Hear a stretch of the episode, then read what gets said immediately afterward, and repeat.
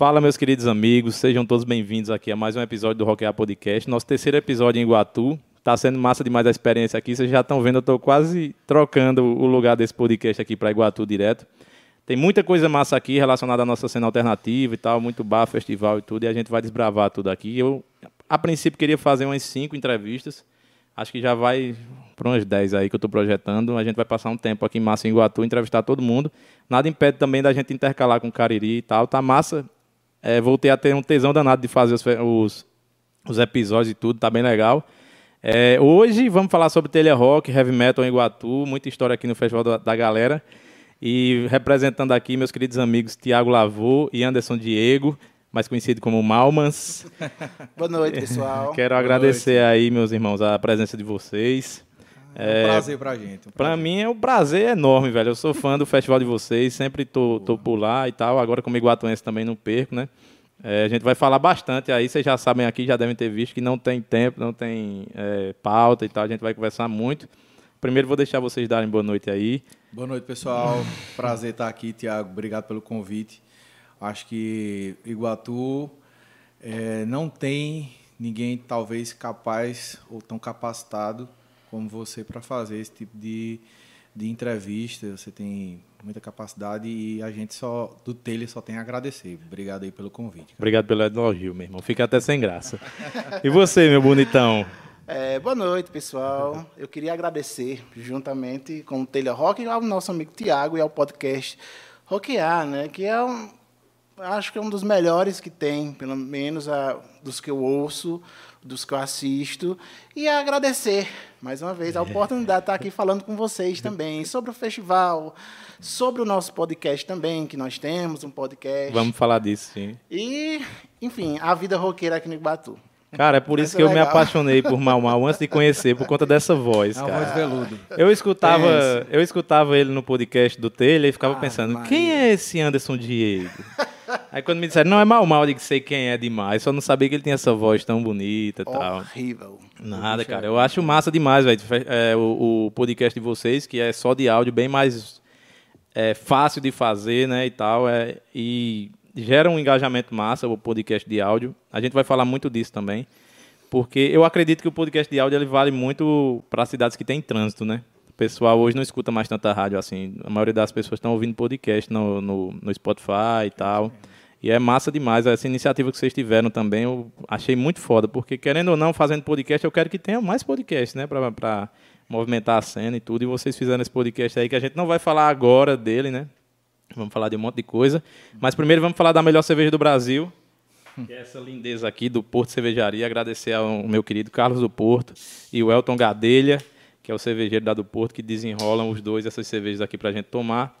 É, se você não conhece ainda a do Porto, considere ir em Barbalho, ou então conseguir tra trazer essas cervejas lá para cá. A gente sempre está indo e vindo, né? Eu moro em Guatu, não sei se vocês já sabem aí, sempre sempre está indo e vindo para Barbalho e tal. A gente pode trazer as cervejas e tudo para distribuir aí para o pessoal que não é porque é nosso patrocinador, mas eu realmente considero a melhor cerveja que eu já tomei na vida, velho. A experiência de vocês aí com a do Porto é muito íntima também, né? Esse cara aqui tá toda semana lá. Rapaz, e, foi, e a do Porto foi um sucesso no, no, no da Bandeira, né? Naquele domingo que tem é, aquela movimentação enorme sobre a, é, o início do Pau da Bandeira, né? Lotação lá. Venderam praticamente o estoque todo. O Elton tá lá se virando para para repor, re, né, mano? o estoque de cerveja lá. Venderam todos os barris, tudo que tinha praticamente num dia só. A movimentação foi grande. Coisa linda, né, bicho? A festa de Barbalha e tal. É. Agora com a, a, do Porto também tem essa função de ser uma cerveja made em Cariri, né? É. Tradicional, vai, vai virar tradicional, né? Com certeza. E eu acho que uma das maiores vontades deles eram, era participar dessa festa, que desde quando eles abriram a cervejaria não, rola, é, não teve, né? Não rolou a festa por conta do, da pandemia e tal. E, cara, eu vou te falar, eu sou apaixonado por essa cerveja aqui. Essa aqui tá um pouco quente, porque. Ela vai até vazar. É, essa aqui tá um pouco quente porque a gente vacilou aí. Não deixou na temperatura ideal, não foi, na, ver, na verdade, é o copo que não está nevado. Né? Cara, toma aí. Mas ela, a cerveja, essa cerveja aí dá pra beber nessa, nessa temperatura aí tranquilamente. É, né? Esses caras entendem, mas pra mim, temperatura ideal é trincando, já congelando. temperatura ideal de uma cerveja é 15 segundos antes dela congelar, você tomar. Mas os caras aqui são entendidos de cerveja também, viu, bicho? Vocês aí, a turma de vocês, né, bicho? O Elton é parceiro de vocês aí, brother. Vocês gostam mesmo da parada. Pega aí, mamas. É, a- no, no, no Telha mesmo, nós, nós temos. é, o Elton já fez parte do Telha, né? E é o mestre cervejeiro. E, e a gente tem também Cássio, que é, ainda A continua. Curato, né? faz, Isso, com a Curato, faz parte do Telha. Ele e Glauco são irmãos, né? Glauquinho. E a Curato também é, é do Cariri, né? Essa, parece um. que o Cariri está bem servido de, de cervejas, né? Mas enfim, Exatamente. É isso mesmo. Cara, tu falando dessa parada aí, a gente vai começar a entrevista de fato agora, né? Vou só mandar aqui o, o link pra galera. É, uma coisa que eu queria começar falando, assim, contigo, era sobre o Cosmopolita, velho. Que foi um bar que tu teve, né? Aqui no Iguatu. Sim, sim. Que foi até antes do Casarão, né? O, o Cosmopolita Foi. foi. um bar que influenciou o Casarão, como você tá falando de Glau, que faz parte do Telha e tal, seu brother. Eu acredito que o Cosmopolita, é, sem essa intenção, acabou influenciando muito o Cariri, porque o Casarão foi um bar que, cara, a nossa cena que a gente tem hoje, autoral e tal, se deve muito ao Casarão. E um dos influenciadores do Casarão foi esse bar que rolou aqui no Iguatu. É, é, Eu queria que tu falasse um pouco dessa parada aí, da história do bar e Falo tudo. sim. Falo sim. É- Cara, na verdade, é, o Cosmopolita começou. Não foi praticamente comigo. Nós tivemos essa ideia e Marcelo. A gente estava tava aqui no final de semana, aqui no Iguatu, tinham vindo do Crato. E aí a gente pensou num bar, tal, não sei o quê. Beleza. Eu voltei pro, pro Crato e a gente já tinha essa ideia. Eu, Glauco, inclusive o- um dos fundadores do Casarão está aqui com a gente, tá de plateia hoje. Exato. Luiz Diego. E no tempo, o Diego também morava no Crato, né? E a gente começou a ter a ideia de botar, de, de, de abrir né, um bar no Crato. Né? E aí. é, Não caiu o quadro, não. Toda vez que cai aquele ali, esse aqui caiu hoje. Aí nós começamos a ter a ideia, e aí foi formulando essa ideia do bar no Crato. E aí, nesse final de semana específico que eu vim, com, a gente começou a conversar, eu e Marcelo, e aí teve a ideia do, do- de abrir o, o Cosmopolita né, aqui. Só que aí, é, realmente, o Cosmopolita foi aberto, é, primeiramente, aqui, e eu continuei no Crato. Posteriormente, foi- acho que o, o Cosmopolita acabou abrindo assim mais ou menos em março, por aí, março, abril. No máximo no começo de abril. E o casarão acabou sendo aberto em julho, no meio do ano, no Crato. Dois né? meses depois, três meses Foi. depois. Então, assim, não foi nenhuma certa influência do, do Cosmopolita sobre lá. Porque, até porque o Crato sempre já existiram outros bares totalmente alternativos no- na região e não tem nem comparação ao Iguatu, né? Uhum. Talvez, talvez, né? O Cosmopolita tenha sido um dos primeiros bares é, que, que a gente pode ser chamado de alternativo. Mas tinham outros bares, talvez mais antigos, pode ser chamado de alternativo, que no Iguatu, né? É, mas eu acho que vocês devem ter trocado muita figurinha também, né? O Não, Glauco, é, o... Como todo mundo era amigo, Uhum. é, é, a gente sempre foi amigo, na verdade. Então, quando o Glauco abriu, abria de terça e o Cosmopolita estava fechado. Então, a gente ia lá. E Uhum. trabalhava de garçom e ajudava Glauco, tal, ajudava Diego, tal, enfim. E mas é essa sintonia mesmo de tentar puxar, ei, o, o que é que tu fez de bom aí? E aí a gente foi- sempre foi conversando mesmo, mas o Casarão foi passou bem mais tempo, o Cosmopolita passou um ano, né? E aí, aí sim, o Cosmopolita talvez tenha influenciado alguma coisa de alternativo no Iguatu. Sim, total. Aí talvez sim, tocar um rock, tocar um reggae, tocar lado B do, do MPB, Uhum. né? Tocar um samba, né? E assim ia, e assim... assim. E era bem aqui atrás, né? Nos É, Estados bem Unidos pertinho, aqui, bem Estados pertinho Unidos. aqui. Eu cheguei a tomar uma lá ainda no primeiro. Vocês chegaram a mudar de local, Tiago? Mudamos, depois de Foi seis, Premier, depois né? de uns seis meses a gente foi para um local um pouco mais fechado e a gente acabou fazendo tipo dois ambientes nesse bar.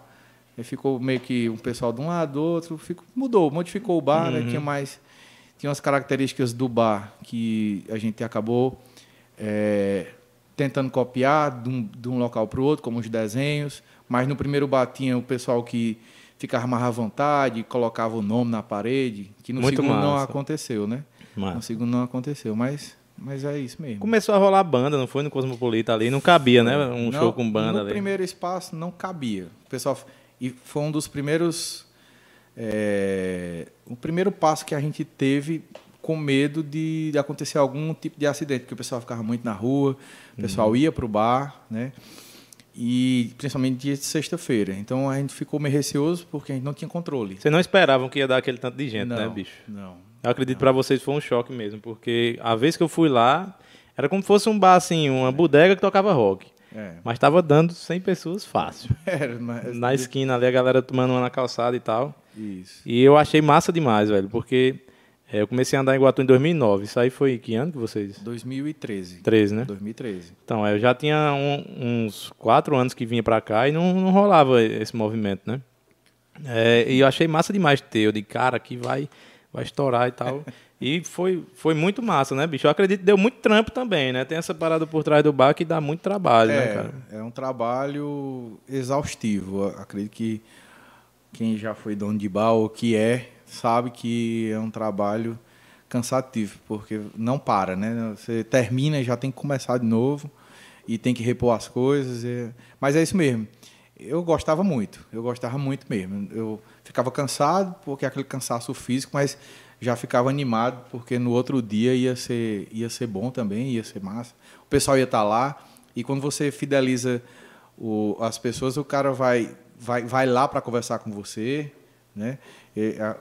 O cara acaba indo só para ficar tirando a ideia com, com, com o dono do bar, ou então conversando com alguém que já frequenta. E você tem que abrir, porque o cara vai estar lá, né? Então, Uhum. você acaba tendo. Não, tem que ir, porque fulano É. de tal vai estar lá, né? É que nem aquela história do. Toca o despertador do cara, o cara, se eu não for pra aula hoje, aí. Ah, eu sou professor, tenho que ir, né? É, mais é ou meio menos isso aí. Mais ou menos Porque isso. tem aquele cansaço e tal. É. Fala um pouquinho aí, Mamal. Essa, esse início de conversa eu já sabia que ia ficar um pouco focado em Tiago por conta do bar, mas tu chegou aí no Cosmopolita e tal. Fala um pouco da tua experiência com o bar e tudo. Pronto, é, é, eu cheguei aí, eu frequentava, né? Frequentava. Uma das lembranças que eu tive, que eu tenho lá do, do Cosmopolita, do primeiro Cosmopolita, foi é, a questão do, do. Como nenhum bar aqui no Iguatu fez. Tipo, o George levou o toca-disco dele, levou uma seleção de vinis e tocou lá. Eu achei fantástico, sabe, essa ideia. Foi é ino- inovador, assim, pro, pro mercado aqui de Iguatu, né, em termos de bar. Enfim. E no segundo momento também frequentava, assim, às vezes eu só ia mesmo só para conversar com, com o Tiago, com os meninos lá. Enfim, e, e- e sei da importância dele, né? Do que o Cosmopolita foi só o primeiro, né? Que teve os filhos, entre aspas, né? Do Sim. Cosmopolita, né? Que foi os outros bares que abriram já na mesma pegada de ser um espaço alternativo, fora desse, desse eixo forró sertanejo aqui dentro do Iguatu, né? Enfim, Certo. foi uma experiência muito, muito boa, principalmente 2013, 2014, por aí assim. Massa demais. É, esse George que fez a discoteca Ge- George Vasconcelos, da É, exatamente. Cara, o George tem vinil demais, velho. Pois Pois é. é. Tem vinil demais. Lá no Brejo, tem, rola essas noites do vinil que ele faz com o Bruno Yacoub. Bruno também já tem entrevista dele aqui. É um cara que tem vinil, velho. E Bruno tem uns vinis atuais. Tipo, ele chegou lá uma vez com o, o Wasting Light do Foo Fighters em vinil. Eu quase enlouqueço, sabe? Pois Tinha é. muita parada massa assim. O Californication em vinil. É, vocês também são colecionadores de vinil, né? Eu sei que Eu alguns. Thiago tem muita coisa. É. Mamal também tem muita coisa lá. Eu, né? eu sou enxerido, sabe? Mas não tem muita Somos. coisa, não. eu sou enxerido. Pois Mas é, o, o George, cara, ele, ele, ele realmente teve essas andanças no bar e aí a gente ficou muito feliz né, de, de, de- de acontecer isso, porque é, era um cara que tinha esse equipamento no tempo e que não é fácil de transportar. É um trabalho tremendo você transformar, você transportar uma uma, uma picape, vitrola né? que hoje o pessoal chama de picape. Aí você pegar seu amplificador, pré-amplificador, pegar as suas caixas e aí montar esse negócio num bar, preocupado É. com o equipamento, Com fluxo de com o fluxo de pessoas e pegar o, cara quer pegar o vinil e você não quer deixar o cara pegar o vinil. É, sempre E tem um aí- cara que quer pegar a capa, né? Aí o cara, ei, meu, Meu amigo, não pode pegar esse vinil não, deixa eu colocar aí, quer pegar pra ver. Mas É. eu penso assim, que George sendo baterista, isso aí era pouco pra ele, né? É. Já acostumado a levar bateria pra lá e pra cá, mas Talvez a movimentação não fosse, É. fosse problema pra ele, mas o pessoal querer pegar o vinil, né? E George como é que gente boa demais, ele gosta de ver o negócio acontecendo. E, cara, eu vou te falar, isso pra mim serve até pra eu jogar na cara dele, que um dos bares que eu mais ando no Iguatu é a casa de George, né? E a gente fica lá tomando um e não, não tem coragem de pegar a vitrola pra trazer pro, lá pra área que a gente toma um e tal, e levava pro, É, pro Cosmopolita, aí, né? Mas aí não Diferença foram de muita- 10 não foram muitas vezes não, viu? Mas a gente tava conversando sobre isso, é porque ele comprou um som, cara. Um som que é famoso lá no Brejo, esse som, que era de Jarim da Lojinha Rasteira. qual é. Que é umas caixas assim, bicho. Ali, ali não tem como movimentar não. É, elas estão no É chão lá, não, tão, não tem um, um coisa de rodinhas, né, que ele quer fazer. Cara, esse som é muito conhecido lá no Brasil. É Já passou na grande mão esse de uma galera aí, sabe? Mas é tipo, esse som é o som de Jairim da loja rasteira. Maria, o som é foda demais. Que era um cara que vendia coisa de, de fita cassete, CD e tal, e ele botava na entrada da loja dele Uhum. e todo mundo ficava louco com as caixas, né? E estão na mão de George hoje. Já passaram É. pela mão de Ciderli, que é um cara sensacional do Brasil Santos. Ciderli também vai passar por aqui por esse É. Sonzão, podcast viu? futuramente. Sonzão. E vocês são aí, fissurados por som. Esse bicho tem um som na casa dele. Que eu, a minha vontade de fazer essa entrevista era lá, né? Porque a gente ia ficar ouvindo som antes e depois. Mas Seria bom, vamos, Eu- a gente pode combinar, vamos, vamos, combinar. vamos combinar. fazer, vamos fazer outras coisas lá, bicho. Porque, Levar o estúdio pra lá. É, vamos fazer isso aí. É porque eu fiquei tão à vontade aqui em casa, bicho. Eu não quero mais ir Aqui é pra ótimo. canto nenhum.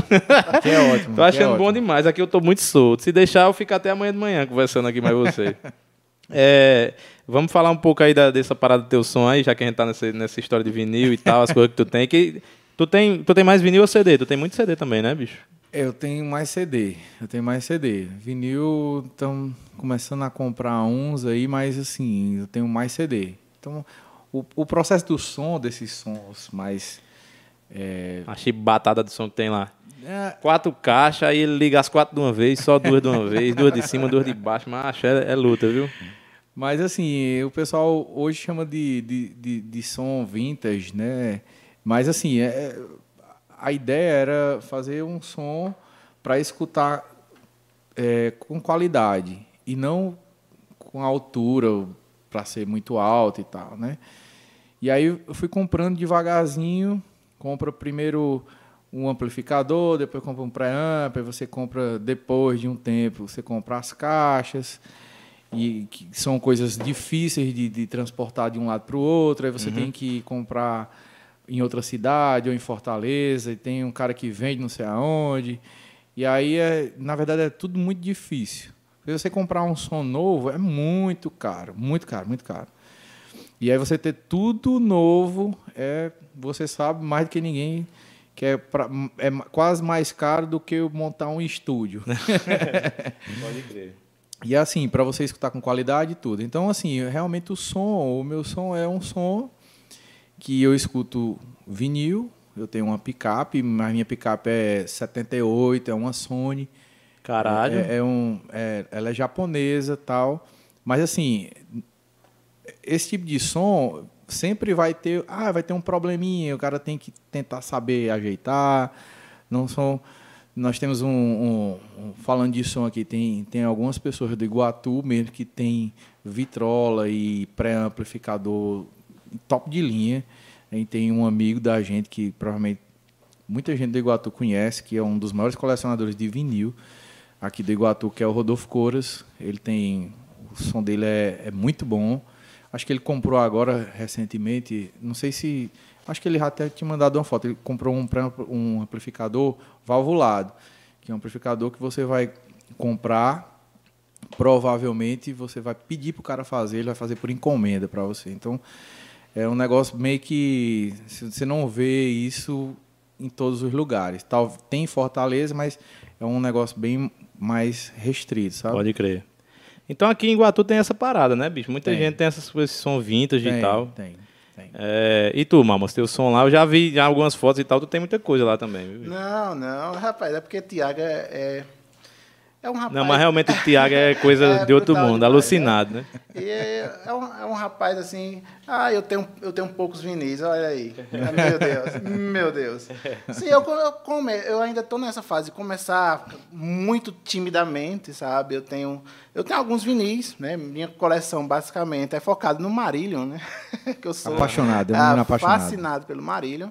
Tá começando, tem uns, no máximo, assim, uns 20 LPs.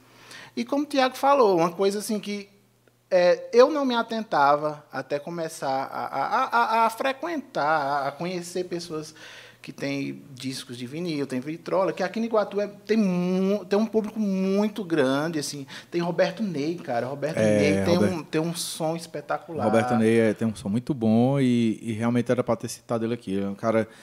É, Ele é Fantástico. audiófilo. É. O Roberto Ney é audiófilo. entendeu? É um, é um, É, eu não sei até que ponto é um problema, até que ponto é uma solução você ser Aldelphi, porque... É, tem, esse, Tem, essa- tem esses dois Cara, pontos você aí, não viu? consegue, pô, ouvir mais as coisas, porque É, tudo, tudo tem tudo problema. tem que ser perfeito. É. Mas ele é, ele, ele é, ele, como é que eu posso dizer? Ele é um cara que testa todas as possibilidades, sabe? Possível. Faz todos os projetos que você imaginar com som e ele é um cara super entendido. Talvez uma das Mas- pessoas, talvez mais direcionadas do Iguatu em relação de- é, aplicação de som, o que você deve fazer, ambiência.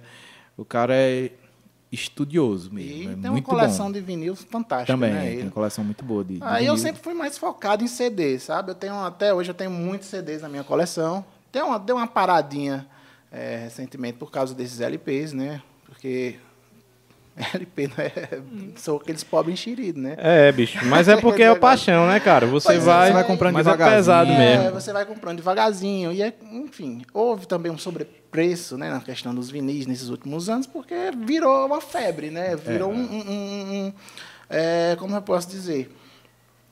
Virou uma febre mesmo. Modinha, é um, né? um, um coming back, né? Como eles falam. Virou é a culto. gíria americana. É um retorno aí ao vinil. Assim, popularizou demais vinil esses últimos tempos, principalmente a parte da pandemia, né? Uhum. Que as pessoas ficavam mais em casa, é, poderia comprar pela internet discos, CDs e tal. Aí eu fui entrando aos poucos nesse mundo também, influenciado por Tiago mesmo, né? Que a gente Uhum. saía, ia beber lá na casa dele, ficava... Ele ficava me mostrando, ó, isso aqui, ó, isso aqui. Tá vendo como é- que é melhor? Fazia aquelas... Pô, Foi desse jeito aí, cara. Pra você ver, o cara quando é apaixonado por uma coisa, ele lhe, influ- lhe influencia. pô. Sim, Ele não tem nem essa intenção de lhe influenciar, só Tem que ele fala não. com tanta paixão É, que verdade. fica massa, você fica com vontade de ter É também essas verdade, coisas. Eu tô é já pra verdade. comprar uma paradinha pra mim também, uma picapezinha. Pois só que eu vou de leve, né, mano? Eu não vou fazer um som daquele, não. Eu vou comprar. Mas, é, mas é- você tem que fazer é, é, como eu fiz. Eu, eu primeiro comprei uma coisa. E aí deixei, paguei. Ah, paguei. Depois comprei outra coisa. E aí fui montando o som. Você não pode fazer igual a Rodolfo Couras, não. Valeu, Rodolfo. Foda, não pode fazer igual a Rodolfo Couras, não. Comprar tudo de uma vez. Mas é apaixonante, velho. É Não, apaixonante. é, Inclusive, acho que a gente tem que se encontrar um dia pra fazer uma noitezinha do vinil aí. Rolou o aniversário do Marcel, que a gente tava lá, mas não tinha vinil, né? Não, mas Yeah. é só em estar escutando música boa, que a gente gosta Diferente, já. não, é, bicho, é outra coisa, a vibe é outra. Cara, eu tô doido pra botar esse quadro ali que eu acabei foi lascando a parede, né? Eu vou levar uma chamada hoje porque soltei a tinta da parada aí. Mas vamos aí conversando. Agora é a, a pergunta mais difícil da noite. Quantas pessoas fazem parte do Telha Rock e qual a função de cada uma? Discorra em 50 linhas. Podia, podia, ter, até- podia ser sem laudos, não É. dava. Cara, eu acho isso a coisa mais foda do festival de vocês, velho. Vocês são uma turma que são, é uma turma antiga de amigos, né, velho? É. Que tem isso em comum, a paixão pelo rock e heavy metal, principalmente. E vocês conseguiram materializar, materializar isso no festival e tudo. E até hoje tá todo mundo junto, que é mais foda ainda. Porque festival é bicho que dá trampo. Porque dá trabalho mesmo, pô. 50 pessoas dando opinião e tal, é foda. Mas eu queria que vocês lis- listassem, aí, se vocês quiserem pegar até o celular para ver o grupo aí, quem é que tá, Eu não vou nem olhar. falar a galera e Vou tal. nem olhar. Porque eu acho muito foda. As reuniões de vocês, eu acho. Meu irmão, eu queria estar aí, só para ver se não dá briga desse tanto de caba Dá desenrolando no briga, festival. dá briga, dá briga. Tem que dar, pô. É, já deu briga. Passa de 15 pessoas, não passa? Passa, Passa, acho que são uns passa. 18, 19. Acho que agora, agora é- de- depois entraram- desse telha, é, desse retornaram as pessoas que... É, retornou Glauco, aí entrou mais, mais três novos, telha, maníacos. Telerockers ou telemaníacos, né? que foi o Emerson e os dois, an- os dois Andrés. Os dois né? Andrés, André- Dois Andrés. And- Nós temos dois Tiagos e dois Andrés. É, pra você ver Sempre como é pouca tem. gente. É, é isso aí. O Emerson eu conheço, né? Conheci ele aqui e tal. É. Que apesar de estar em Guatu, eu tô aqui há quatro anos, mas as amizades estão começando agora por conta da pandemia e tal. Vi lá que ele trabalhou pra caralho, viu, velho? Nesse último telha aí e é, tal. É, o, maluco aí, boteu Demais, sangue lá, demais, viu, bicho? demais. Foi massa. O, o telha, essa característica do telha, às vezes, ser um. é, é, tem mais gente, mas talvez seja um pouquinho mais leve de, de certa forma para todo mundo. Porque tem o, o- dois, três pessoas que fazem o projeto, aí dois ou três que cuidam de outro assunto, e aí mais dois que vão atrás do patrocínio. É massa isso, né? Só Porque- que aí não tem uma determinação. Assim, na, Não quando tem vai chegando perto, específica. o cara, o pessoal que é mais. Tem gente que é contador, tem que tem um conhecimento com outros os patrocinadores, Uhum. e aí tem outras pessoas que, que já são, têm doutorado, mestrado, que são historiadores, que são. é, é, enfim. Aham. O pessoal que já tem mais conhecimento específico em outras áreas, você vai encaixando e o cara mesmo, ele, não, pode deixar que eu faço isso. Marcel, que, que é um dos integrantes, é- além de ser advogado, que é, o, é tipo o pai do Cris, né? Ele é advogado, concursado do Instituto Federal, marceneiro e ainda faz parte do, do telha. Então, ele que faz as barraquinhas As do, de madeira. Coisa linda aquelas barracas, faz viu, as bicho? placas Fez do aquela telha. placa, aquela placa linda lá. Então, assim, é... Tem a, a placa dos patrocinadores, que eu acho que ele faz também, né? Também. Não, não, não, não. Não, Quem, não, ali- quem fez aquilo ali Foi foi o Patrick, que faz umas tábuas de, de carne. Coisa linda ali, viu? É. Tipo, você patrocina o festival, aí ganha uma, uma lembrancinha, uma né? lembrancinha, é. Isso. Ali foi uma ideia sensacional, sabe? Coisa linda. Apoiador cultural. E, É, e apoiador Marcel, cultural. como, como o Tiago falou, fica na parte da, da, dessas mais, mais de ação mesmo, fazer as barracas, que ele, ele trabalha com isso, né? É. Fazendo esses, esses móveis de, de, de pallet. Ele fez aquela placa linda que fica na, na, na- barraquinha do Telha, que, que é o logo do Telha, né? Pelo menos o logo antigo do Telha, né? Uhum. Aí pra- ninguém não, não tem ah, nós não temos funções específicas. É a pessoa mesmo que Ei, eu posso ficar. Tem gente que, que é especializado nas redes sociais, como por exemplo o Célio, né, que ele fica responsável pela maioria das postagens e tal. Caiu o Vai cair de novo. Agora acabou, não vou botar mais não. Tiago, Tiago e Emerson, por exemplo, ficaram nessa edição para trás do- dos patrocinadores, nessas conversas. Nos, nos primeiros telhas tinha a Dejaci. A Dejaci e Vladimir ficavam mais em contato com as bandas. É. E o pessoal da ação mesmo que ia lá, por exemplo, mora, mora fora, mora em Fortaleza, que trabalhava no dia lá. É, eu acho que tem Ficava- isso também. Tem muita galera que não mora aqui, né, velho? Eu acredito que se essa galera todinha morasse aqui, vocês faziam uns cinco festivais Mas, no é, ano. mas velho. é bom, mas é bom que tenha pessoas que moram fora, porque, por exemplo, nós vamos fazer o copo, né? O copo do telha. Aí a gente consegue um preço mais barato. Porque tem um cara lá. diz, Cara, tu tá em Fortaleza, vá pesquisar. É a camisa do telha. Vamos pegar um material melhor. Vamos pesquisar em Fortaleza, que é mais barato. Então, o cara se dispõe, os in- o integrante do telha se dispõe a ir fazer isso. Uhum. Aí vai, vai fazer o, uma plaquinha, vai fazer o chaveirinho, vai fazer o boné, vai fazer, enfim. É. Acaba, acaba sendo É, mais coisa tranquilo de boa. fazer, né? E a gente sempre vai trocando ideia aí entre os festivais, vai... Ó, eu fiz em tal canto, ficou legal, essa camisa ficou muito Isso. foda, essa camisa que vocês fizeram aí. É, essa camisa ficou ficou um pouco melhor. Tiveram pessoas que reclamaram por conta do valor, mas é, é um, esse, esse tipo de material que foi usado agora foi é, basicamente o que o pessoal usa em camisa de, de alto padrão de, de bandas. Pode né? crer. E o desenho. E o desenho Ficou bonito. foram feitos, se eu não me engano, ficou sete telas para fazer esse tipo de pintura. Caralho. Aí já foi um pouco mais caro, mas a Muito gente não massa. ganha nada. Que é o, o objetivo do telha é fazer o festival Uhum. e pagar as bandas, pagar o som, pagar. Agora caiu de Essa vez. porra aí, não vou mais botar esse caralho, não. Essa porra aí no chão mesmo. Foi por causa da fita, mano, que acabou.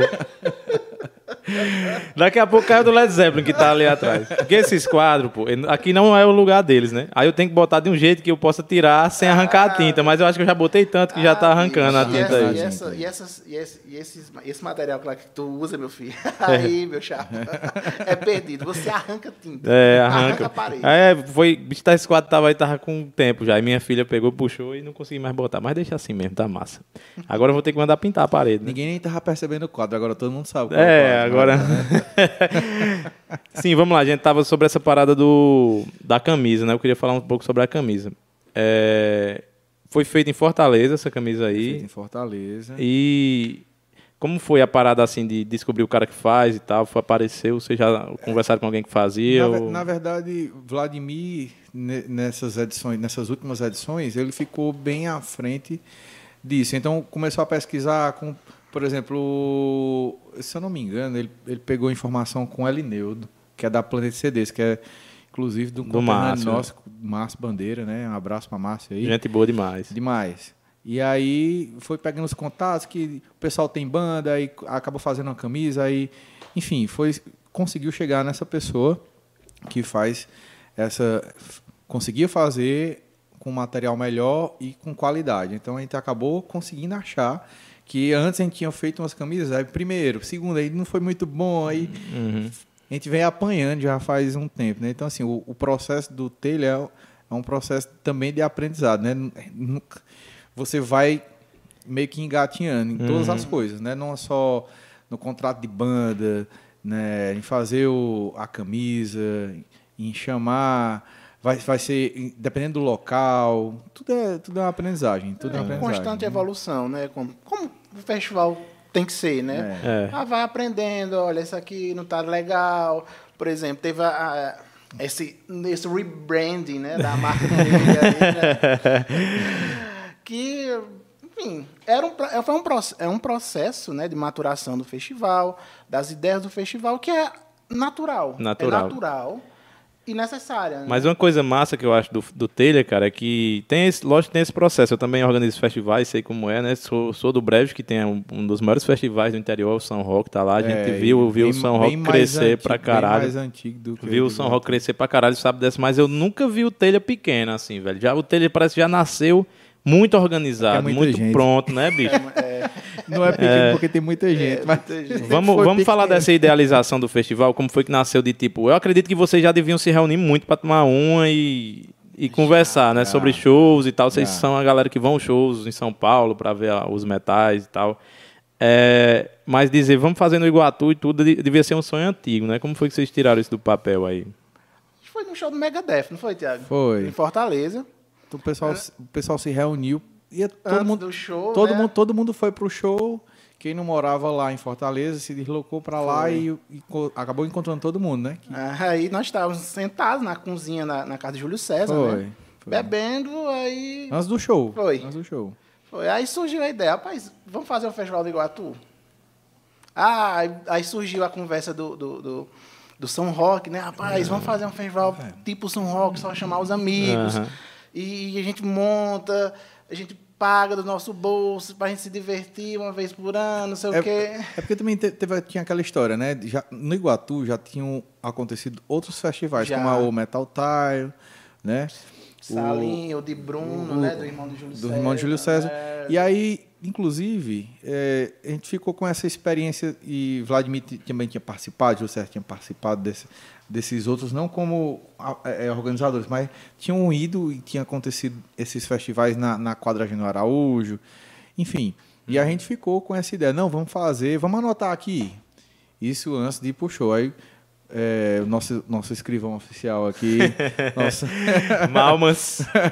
mal, mal. Começou a anotar e a gente foi anotando os pontos principais e o que é que teria que ter né, para fazer o, o evento, para As bandas, dar né, certo. já, qual, era, qual era a ideia da na banda, que, é, banda, que é, já é outra briga. É outro. Isso é uma briga muito É constante. É aí onde né? dá briga, né? É, É a aí onde dá briga. é. aí, como foi o tempo que demorou de quando vocês decidiram fazer mesmo até fazer? Foi, foi em setembro, né? O show do Megadeth. Foi. Foi mais ou menos em setembro. Foi rápido. Não, Foi- foi. Não ficou tipo rápido. aquela história, vamos Não. fazer, aí vamos, aí ninguém fazia Não. porra nenhuma, aí vamos, já não, foi, a galera já não. foi entrando que trabalhando. Foi em setembro o o show do Megadeth, conversou, sentou, conversou, bebemos pra caramba e conversamos mais.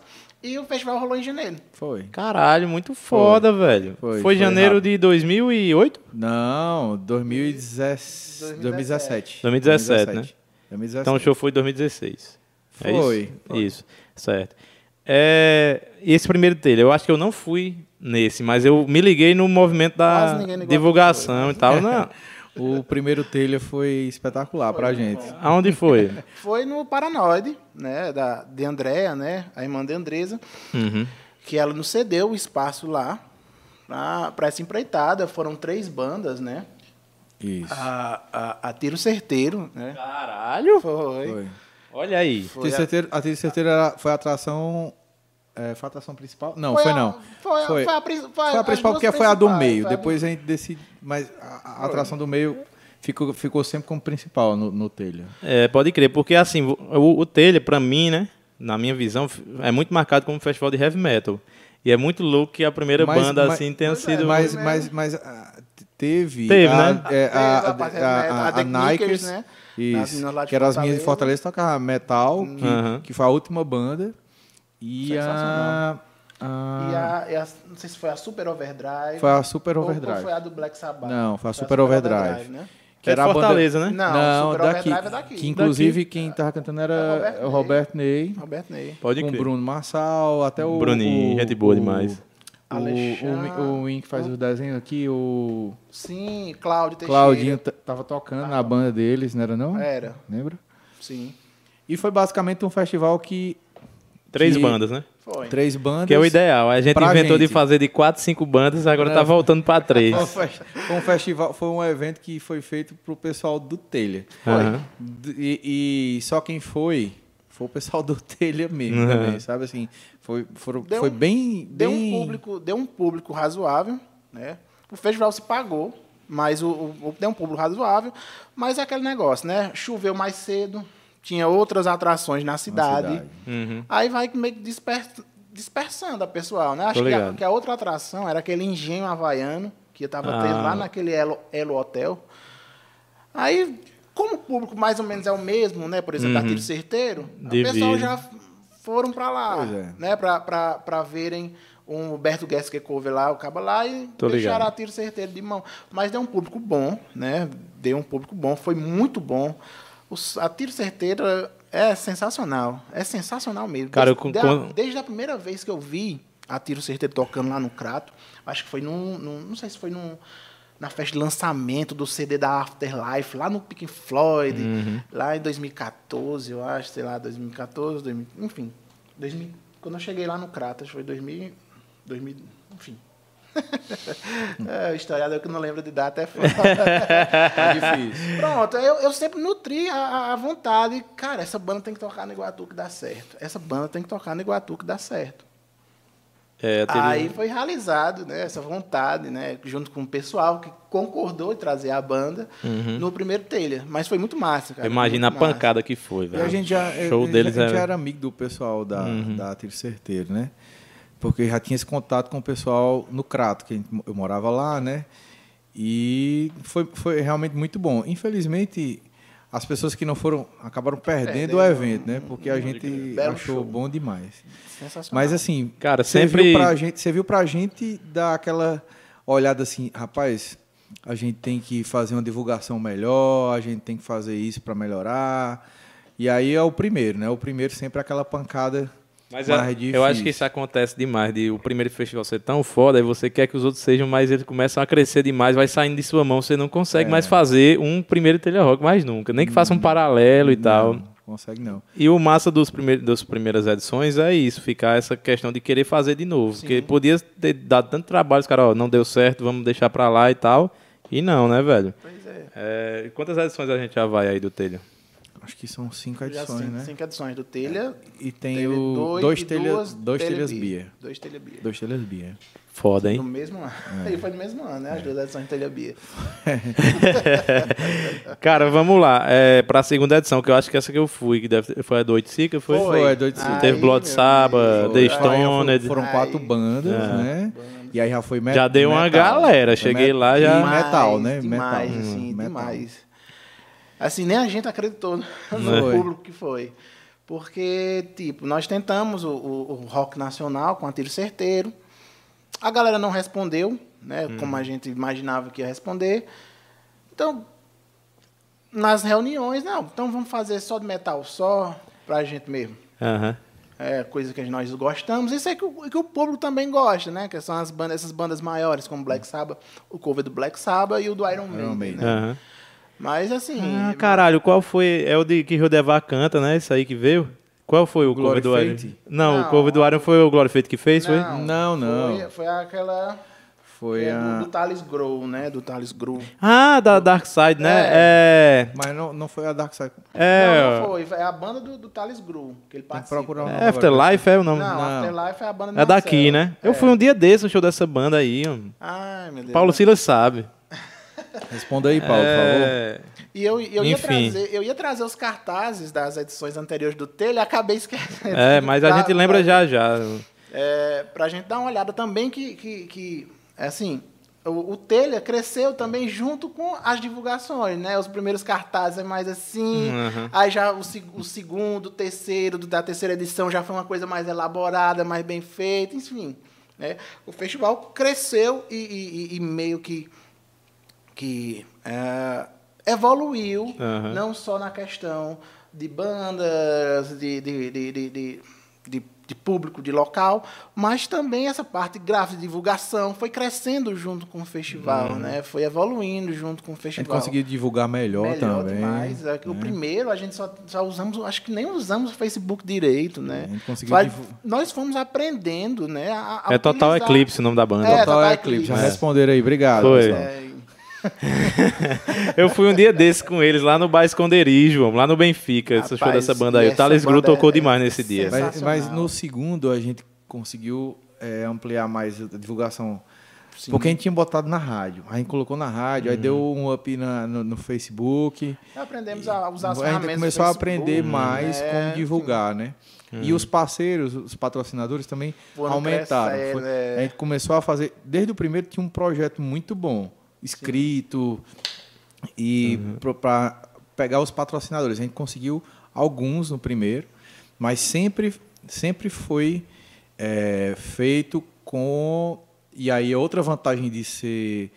De, de, de ter várias pessoas no grupo é que todos colaboram financeiramente. Tem uma Pode cota crer. anual para todo mundo seguir. Então, assim, tipo, foi, foi feito o telha agora. Então, próximo ano, todo mundo tem que dar a cota. Se quiser parcelar. E a cota não é alta, mas tem que ter a cota. Que juntando uma galera dá, né? Isso. Tipo, você quer um cover do Menuó? Vamos, vamos, vamos nós mesmo pagar? Que Não, já é, é nesse, nesse exemplo que eu tô dando. Vamos nós mesmo bancar aí, dividindo É. um ano aí pra 15 pessoas, a gente banca. É isso mesmo.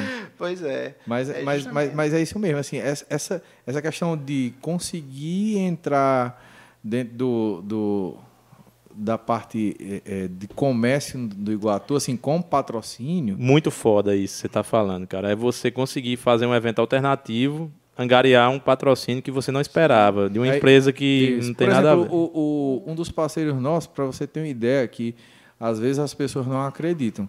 Um dos parceiros da gente é o Hotel Diocesano. Então, o Hotel Diocesano. ele- Excelente hotel daqui. Nessas duas bandas que vieram de fora, por exemplo, eles ficaram hospedados. Teve um evento do, do Telha que acho que quatro bandas vieram de fora. Foi um ônibus Pode crer. que foi, não foi o segundo, foi, Foi o terceiro- foi o terceiro. Então, quatro bandas de Fortaleza ficaram no Hotel Diocesano. Então, os caras com o cabelo na cintura, lá no Hotel Diocesano, junto com os padres. Isso, e, e isso. o Hotel Diocesano, patrocinador, incentivador, Master. apoiador. Apoia até hoje. Do, a- até hoje apoia. Sensacional, né, cara? E, e- e Rodolfo Coura, né? Do Laboratório Coura. Não, o, la- desde, o Laboratório Cores desde o primeiro. desde o desde o primeiro, primeiro. Desde ele está sempre com a gente. Assim, é, mostra a confiança do trabalho, no trabalho da gente, né? Todas as empreitadas que a gente Todas. imagina, ele tá lá para apoiar. Ele acreditou. Ele o bicho é acredita, doido né? mesmo, viu? Eita, onda. Paulo Silas também, não pode Paulo deixar de falar Silas, Paulo Silas. segundo, Paulo Silas, cara, é, obrigado, viu? Você é foda. Mandar um abraço pra galera do chat aqui, aproveitar pra pedir pra Mal Mal falar um pouco mais perto do microfone. Se você Opa, quiser, pode puxar pra mais perto de você assim. Ah, desculpa. É, mandar um abraço pra Mima Holanda, nossa querida Mima, a esposa de Welton, que é quem faz a cerveja foda aqui. Uma- um cheiro pra vocês dois, o casal aí que eu adoro. É, Alexandre Ricardo tá aqui mandando abraço, valeu meu querido, um cheiro pra você. Mima dizendo que só faz essas coisas no dia que trabalha. Minha filha, nós trabalhamos todo dia também, aí estamos arranjando tempo aqui. Cíntia Nayane dizendo dupla de peso. Meu querido. Muito peso, muito meu, peso. meu querido irmão Jorjão aqui, velho. esse- essa entrevista só tá acontecendo pra, pra Jorge assistir, porque ele nunca assiste. Eu vou ter que levar os meninos lá pra ele ver. Jorge, ó. Beijo pra você. Você é meu, meu irmãozão aí. Gosto demais de você. lindo. Santoro, é. É. Mandar um abraço pra Paulo Silas. Jordano tá aqui, que também faz parte do Telha. Jorginho, é, que, que Jorge tá dizendo que ainda deve um litro de cana do, do Cosmopolita, ainda que pegou. Oito Sica Podcast aqui, que é meu querido Piel. Tava aqui semana passada, demorou quatro horas pra ir embora. Valeu, Piel. Dizendo que chegou. Bismarck tá aqui, meu querido Bismarck, que não vai ser entrevistado porque foi pro Oito Sica Podcast antes de vir pra cá. Então fica aí na masmorra aí. Daqui pro episódio 100 você aparece. É... Paulo Silas falando, nunca vi os Vinícius, perguntando se fica no sótão da casa do Tiago. Ah, meu amigo, pra você ver tem que vir no Iguatu. Você só vem no telha, brother. Os caras só vêm no telha também, viu, bicho? Isso aí é um lado negativo. Jailson lá do São Roque. Eu digo, Jailson, vem pra cá, cara, ficar aqui em casa pra tomar um. Só vem no telha. Aí no telha é Mas aquela aí- correria, ninguém consegue fazer nada, Mas né? aí no caso de Paulo Silas, é Daniel que não deixa ele vir. Mandar um abraço pra Camila Ama- Amaral, nossa querida Camila, gente boa demais. Um abraço pra É você. Adriano Lins, meu irmão, tá por aqui também. Paulo Silas, Natália Baixo, Jorge Vasconcelos, falando aqui.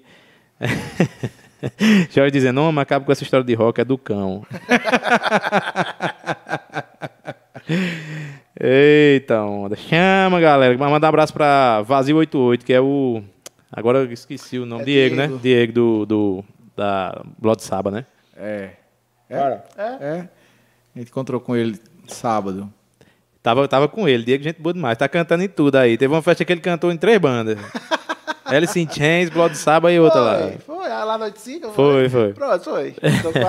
A mesmo. Chains. Vamos lá. é, esse segundo telha eu queria falar bastante, assim, porque eu fui lá, vi que tá uma galera e tal. Imagina a repercussão que deu, bicho, desse festival aqui, porque foi uma pancada, viu, velho? Literalmente. Foi massa demais. Rapaz, foi, foi a primeiro, o primeiro ensaio, talvez, de um festival de como a gente achava que poderia ser. Não só porque foram quatro bandas, porque gente- não, o festival tem que ser pelo menos quatro bandas. E a gente conseguiu colocar que ficou um pouco melhor a exposição de copos, os caras foram com canecas jateadas para vender, camisa. Então, a ideia nossa do festival do não tinha essa caneca, né? Tinha não. Essa Não aqui tinha é, é, esse- de- é de 2019. Não, não é tinha do essa caneca, terceiro. mas a caneca, o o pessoal Era um- de Fortaleza, Era o. Ah, essa aqui é do Telha Bia, pô. é, do Telha Bia. É. O pessoal de Fortaleza chegou com aquelas canecas de, de, de vidro jateada, não era do Telha. Uhum. Mas o cara tava lá botando uma banquinha para vender. Sim. Então a ideia do festival era o cara. ah, a banquinha de CD, a banquinha de vender cerveja artesanal, a banquinha de, de vender camisa, Uhum. a banquinha de vender. Passar o zine para frente. Tô entendeu? ligado. A, Sim, a teve ideia. a- a- teve o zine do Foi. telha. E foi no segundo telha que teve a nossa primeira cerveja artesanal, que foi feita pela Coven, né, de Welf. Foi, foi. É, foi, antes foi. da do Porto, o Elton Ah. tinha essa cerveja que ele Tinha fazia em casa, né? é. Foi, é Era verdade. Coven. Bem lembrado, bem a lembrado. Aí cerveja era só nome de coisa mal assombrada. Era uma menina que tinha ficado possuída, não sei aonde. Era a Acaba foto de mima, tinha era a foto de né? Tem Cara, essa- velho. Tem essa estética aí voltada mais pra, pra, Pra pra malassombro. bruxas, né? Mas pra é esse porque negócio. o, o- nome da, da cervejaria é isso mesmo, né? A reunião de, de, de bruxas, né? Que, do É. Coven, né? Aí eu não sabia disso. E aí, ele velho. fazia, o Elton ele fazia as. No tempo ele fazia é, os estilos das cervejas de acordo com as bruxas. Era. Botava o nome da cerveja Matilda, e botava outros nomes das cervejas. Ah, uma IPA, vai ser não sei o quê. Um SB, e botava o nome da, da bruxa que ele queria. Tá? Ah. Aí, aí pronto, foi nossa, foi nossa primeira cerveja oficial, né? É, Pode quem crer. tiver a garrafa hoje é, é uma garrafa muito bonita. É, uma né? garrafa- não é, não é, é, não é, uma- não é uma cerveja cara, porque Não era, cara. Mas né? é engraçado que a partir disso aí, realmente, já, a gente já começou a ter aquela ideia do, do, do telha vincular esse, esse, essa questão de cerveja, né? Cervejas, foi.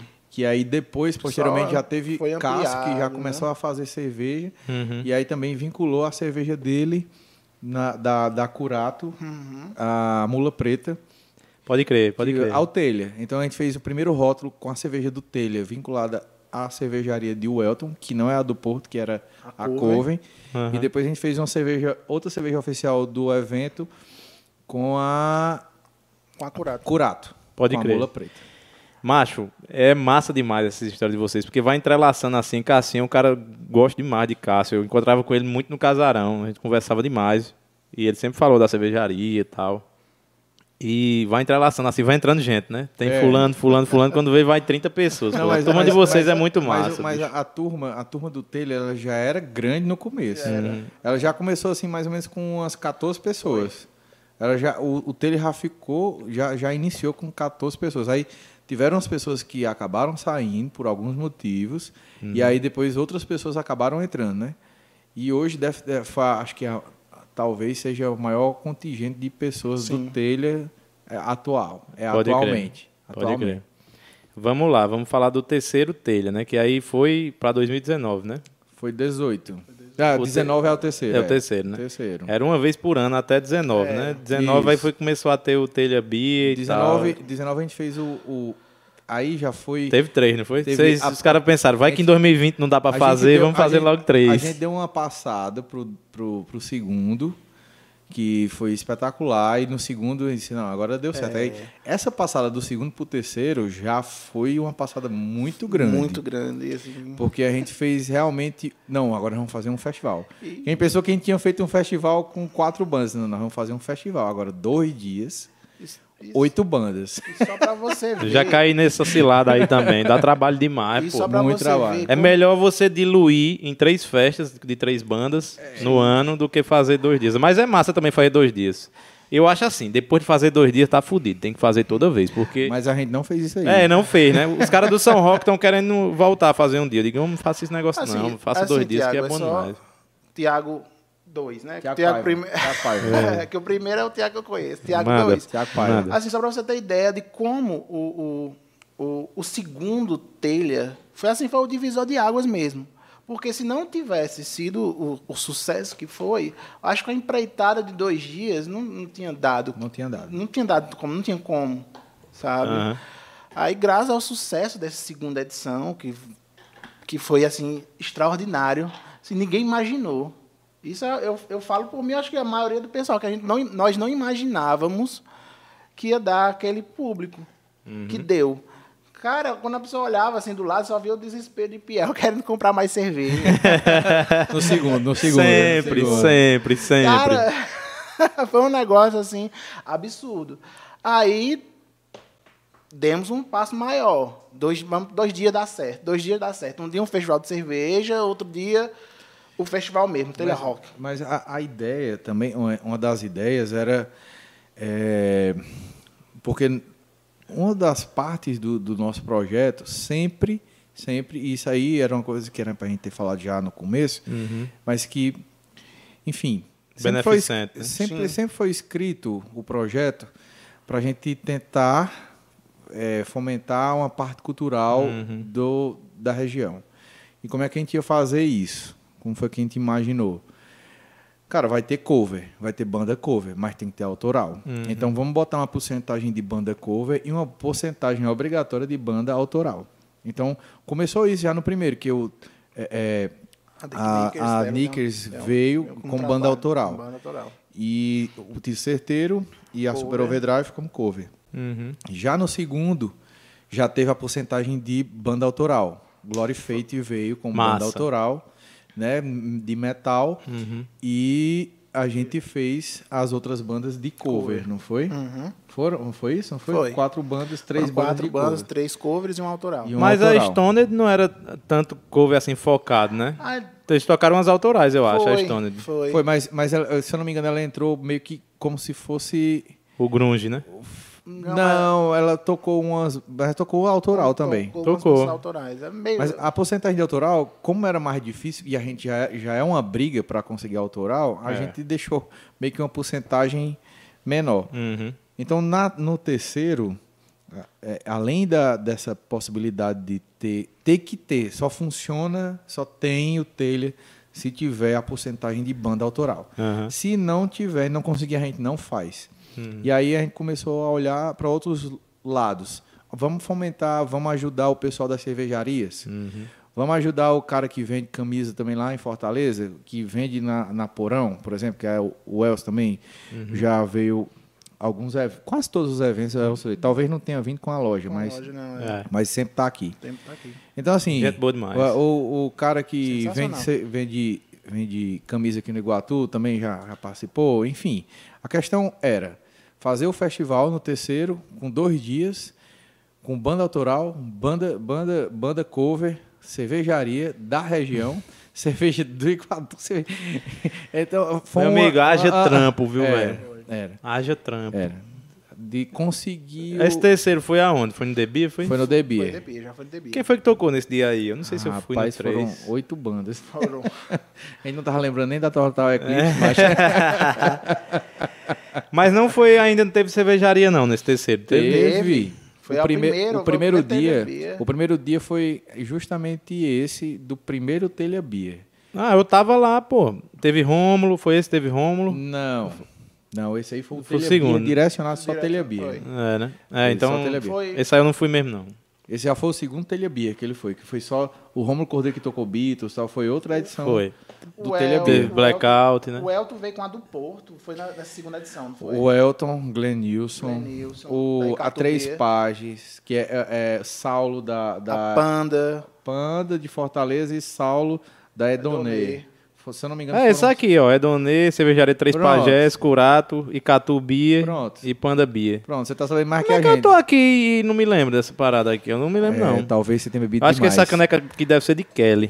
Talvez você minha tenha não. bebido demais. Mas eu bebi muito nesse aí que eu tô falando do Romulo. Ave Maria, que eu bebi demais. Teve a. que Foi o que veio da- dos caras da Jazigo também?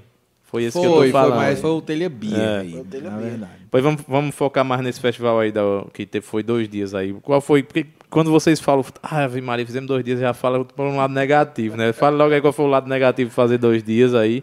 Porque muita gente fala assim que o público da sexta não vai no sábado também, porque estão tudo morto, né? Aconteceu E- isso. É, e também questão de grana. Tem galera que não tem grana pra ir dois dias, Aconteceu aí isso. escolhe um, né? Aconteceu isso e nesse, nesse, nesse terceiro, eh, a gente fez uma divulgação como a do segundo. A gente tentou melhorar o segundo. Realmente, a gente vendeu meio que uns... No tempo, a gente acabou tendo a ideia de vender eh, as fichinhas. Você lembra? Eram uns vouchers Uns e- vouchers que você já tinha... Quando entrava, você já entrava com... Para provar todas as, só cerveja, todas as cervejas. Tô ligado, sabe? tô ligado. Vocês Já- são muito organizados, viu, e já, velho? e já recebia a caneca. A caneca com voucher para você ir Os caras são organizados, viu, beber bicho? logo. Mais todas- ou menos, né? Beber todas as cervejas. É muita organização beber todas as cervejas. É. né? Mas consegui fazer essa parada antecipado, macho. Eu, eu produzo festivais também, nunca consegui fazer metade disso aí. Mas velho. ficou, o voucher realmente ficou bem organizado, porque você destacava, parecia um negócio assim, destacava, entregava a fichinha pro cara e. Enfim. Uhum. A ideia principal era essa de, do cara chegar e conseguir provar todas as cervejarias, porque o pessoal tava lá e tinha muita gente de fora, da- eh, das cervejarias de fora, que tinha o gasto de vir no, no, no- próprio carro, trazer os barris, movimentar, colocar chopeira velho, é e gastar dinheiro com gasolina. E a gente queria que eles vendessem para depois vir de novo, né? Aham. E depois disso, eh, o festival ficou vinculado à cerveja. Tô ligado. Totalmente. Já- já- se não tiver um- o telha, depois desse primeiro, que teve o telha Bia, primeiro, depois, teve todas as edições, teve que ter. Não tem mais nenhum telha que não tenha algum tipo de cervejaria. Uhum. Não tem como ter. Tô ligado. Primeira, primeira coisa, o cara, se você pensar telha, os- vai ter cerveja artesanal lá, o de chopp, enfim, Uhum. né? E aí a dificuldade desse aí foi a primeira, a organização com as cervejas, com as cervejarias, que a gente não tinha tido contato. Uhum. A gente meio que sabia como é que os caras faziam, mas a gente não tinha certeza. E aí fez um grupo com o pessoal e foi uma dificuldade de saber. Né, nesse, acho que talvez nesse, nesse telha Bia tinha mais ou menos assim uns. Eu acho que uns. Uns 10 a 12 tipos de chopp. Pode crer. E aí teve que fazer um grupo para dizer, olha, tu tem que fazer esse tipo de cerveja, você tem que fazer Pra não coincidir, para né? não coincidir, para todo mundo vir com a mesma cerveja. Pode crer. Entendeu? Aí é, aí é um grupo só para isso. Tá vendo como é pra organizado, pô? isso. Fica dizendo que não é organizado. Mas assim, foi, foi talvez talvez tenha sido mais difícil. É, pô, dá Porque aí demais. fora isso, teve as quatro bandas que tocaram no primeiro dia e no outro dia já não tinha mais as cervejarias. É tanto que o pessoal que não foi na sexta, quando chegou no sábado, Queria beber. Queria beber a, a- a- da- da- não tinha, não tinha. Se Não lascou. tinha, não tinha. Quem não veio ontem? É, não tinha. Pode crer, velho. Bicho, eu vou te falar, eu, eu acho muito massa bastidores de eventos e tal. Basicamente, esse podcast aqui é feito pra gente falar disso, né? Sobre bastidores e tudo. Eu gosto demais de bastidores. É, eu não sei se vocês já perceberam, mas sempre que tem montagem de som, eu vou lá olhar, porque eu presto atenção em tudo, velho. E Massa. nesse telha que eu fui, esse telha Bia, eu notei muito isso. As cervejarias, bicho, é, criou-se um clima de amizade, assim, entre elas e tudo. Um, um clima amistoso ali que você não estava mais prestando tanta atenção no som, tava muito focado ali no que estava rolando nas cervejarias e tudo. Eu acho que isso foi uma coisa É que vocês conseguiram fazer mesmo. A, De- a, a Edonê, cara, trouxe uma cerveja que muito difícil de beber. Ele trouxe dois, dois tipos de dois estilos, né? E uma cerveja que ele trouxe foi uma uma sour de, de hibisco. Caralho. E era uma cerveja é, meio vermelha, avermelhada. E, Uhum. e, e quem sabe, conhece cerveja, essa sour, ela é bem ácida. Você Azeda, né? então, o cara tava com uma cerveja aqui, bicho. O pessoal andando na, na- na- no evento com uma cerveja, é, a coloração totalmente diferente e o gosto totalmente diferente. Diferente. Muito difícil beber. Então, teve essa diversidade, que, que foi um dos pontos que a gente queria não, trazer para o pessoal apresentar as cervejas, para o pessoal ver que tem cerveja artesanal e que pode combinar com, com rock and roll. Pode crer. Massa demais, velho. Massa demais. Eu quero falar mais aí sobre esse terceiro telha aí. Lá no DB e tal, já foi um passo, um, um local maior, com um palco maior, acredito, um som maior. É, outro eu não sei se foi esse aí Som que João. Afonso. Que João Afonso veio, não sei se foi o primeiro que ele veio. foi. Ele a estreia veio- de João Afonso no telha. Ele, eu, João Maluco, Afonso- eu vou te falar. João Afonso é um cara que, se não trabalhar nesses festivais, não presta mais. Ele é, ele é, além de ser uma pessoa muito fantástica, assim, É, pessoalmente, ele é um profissional Excelente. excelente, Demais, excelente. O bicho é Excelente. foda. Bicho é foda, é o mago do som. A gente vai falar mais dele nesse último telho, né? Porque ele fez magia lá. Mas ele já fez magia em quase todos os teatros que ele participou. Mas eu acho que igual essa última aí não tem, não, viu? Rapaz, teve. Teve, teve. Como foi pra, pra a conversa lá que o cara do Debi, inclusive é o dono do Espetos hoje, É, né? isso. Que amanhã, vai Amanhã ter, vai amanhã vai ter The Stoner, né? vai ter The Stoner lá no. Espetos. Como é o nome dele, bicho? Ícaro. Ícaro, né? Ícaro é um cara que movimenta muito aqui a cena do Iguatu também. Foi É, um parceiro muito bom que o Telha teve. Gente sabe? boa. Muito bom. Então, assim, a gente falava com o Ícaro, pode ser aqui, pode ser, pode. É, tem que. Bicho, vem oito bandas. Você imagina, Ícaro, você vai ser um apoiador, patrocinador oficial, tal, não sei o quê. Tem oito bandas. É, quatro bandas de fora. Outras bandas são daqui da região tal e da cidade. Tem como servir a, a janta para Tem. Tem. Pode tem. Então, assim, tipo, cara o muito bicho solícito, assim. foi gente boa com a gente. E como todos, todas as coisas, tinha as exigências, mas ele foi. Só não é da organização. Cara, eu vou te porque- falar. Um cara que tem um bar, vai patrocinar e tal, e abre espaço pra ter cervejas artesanais, esse cara já é Pois é. diferente de o- muitas Pois outras é. paradas, É, né? é, exato. Já é exato. outra coisa. E no final acabou que todo mundo vendeu tudo. Ele Demais. vendeu a cerveja Não, dele, a galera vendeu as cervejas cerveja. artesanais, deu tudo certo, porque é um cara muito à frente também, né, bicho? Isso. Não é todo mundo que topa fazer um negócio desse. Pois é. Exatamente, exatamente. E a repercussão desse, desse terceiro telha aí?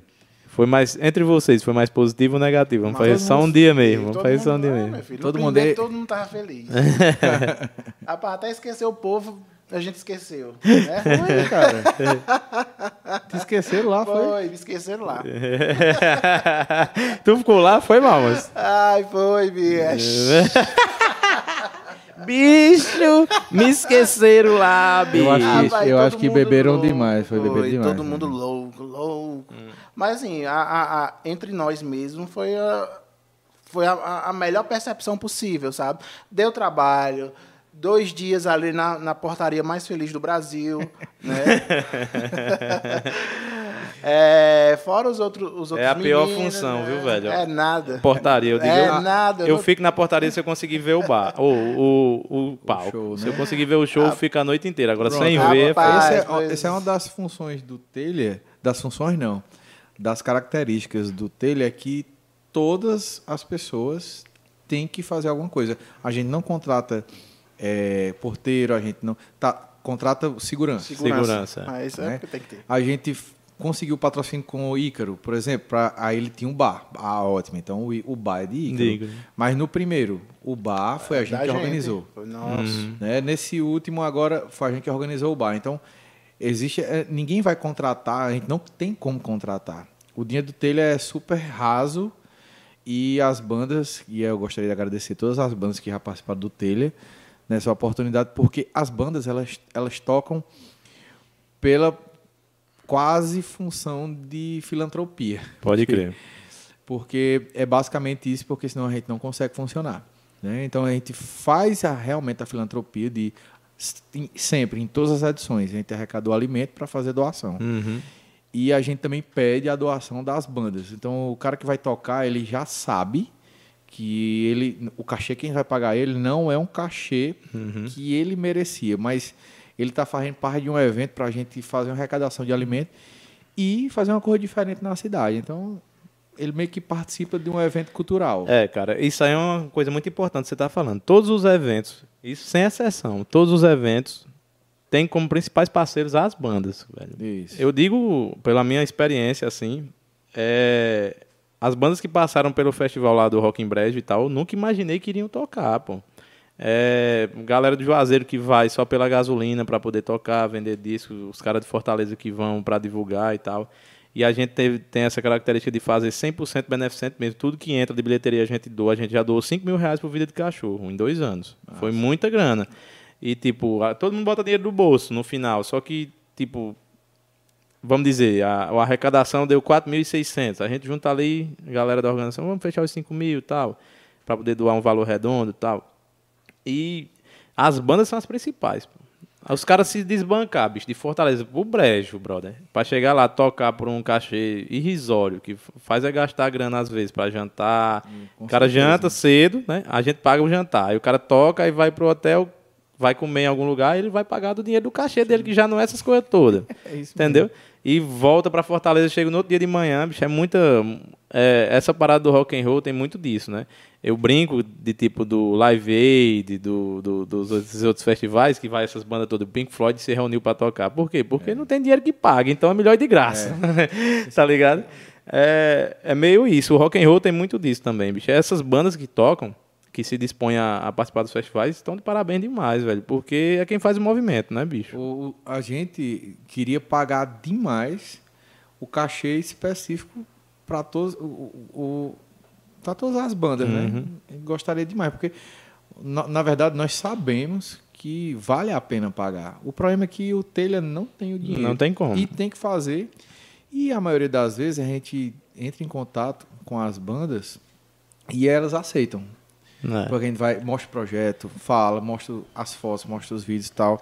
Diz, não, eu vou. Ela já sabe que não vai ganhar. Uhum. E, e aí é uma coisa massa demais, porque todo mundo se reúne, talvez, da banda e diz, ó, os caras só conseguem pagar isso aqui. Uhum. E aí vai ter hospedagem, de fora ter. Pronto.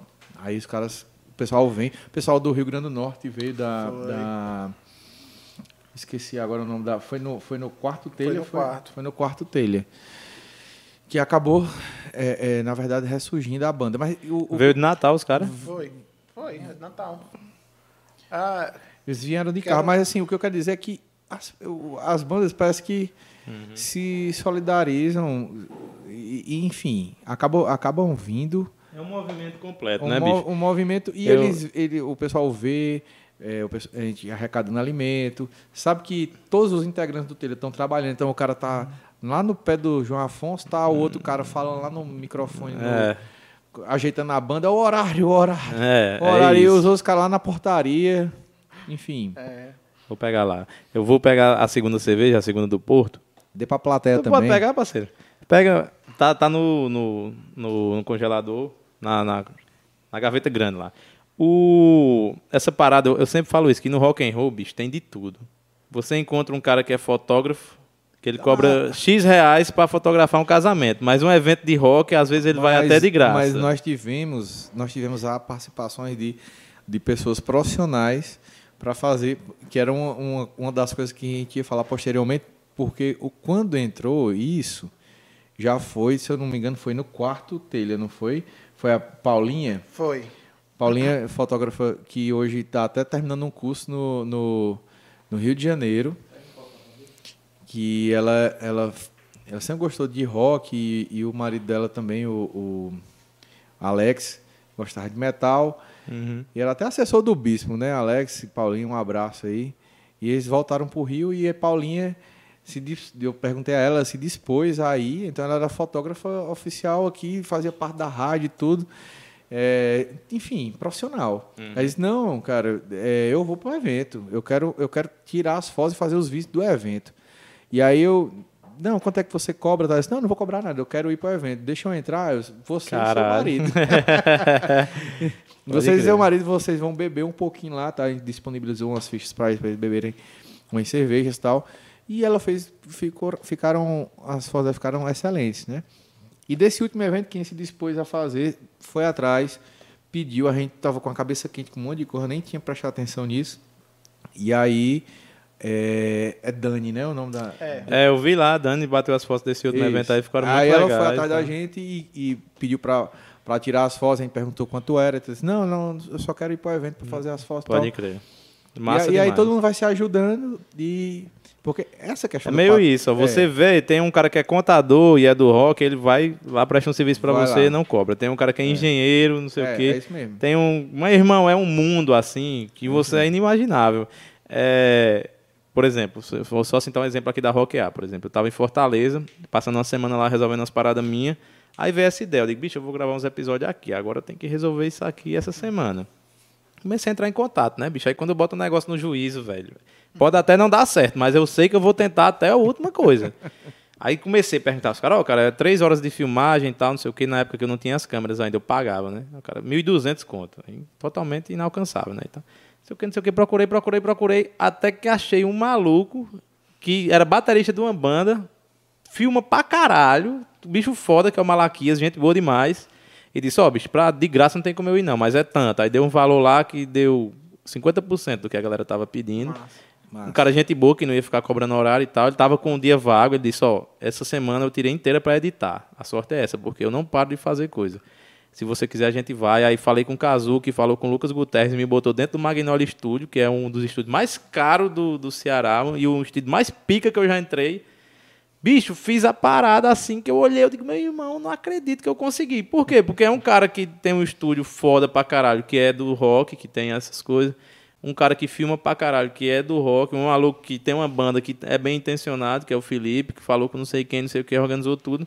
E é sempre assim, velho. demais, é sempre assim, bicho. É, a galera se ajuda apoio, né? demais. Essa corrente de apoio que tem dentro do. do acho que é quase. é- é- não sei se é único, né? Também no o metal, rock, né? O centro do universo. Mas que é, é muito mais visível dentro desse ambiente rock e metal, né? Total. Esse ambiente, é- é- é- esses, esses, esses- elos de ajuda que tem, né? Uhum. Cara, vamos aqui pra segunda do Porto de hoje. Essa aqui é a Brown Ale. Eu não tomei ainda.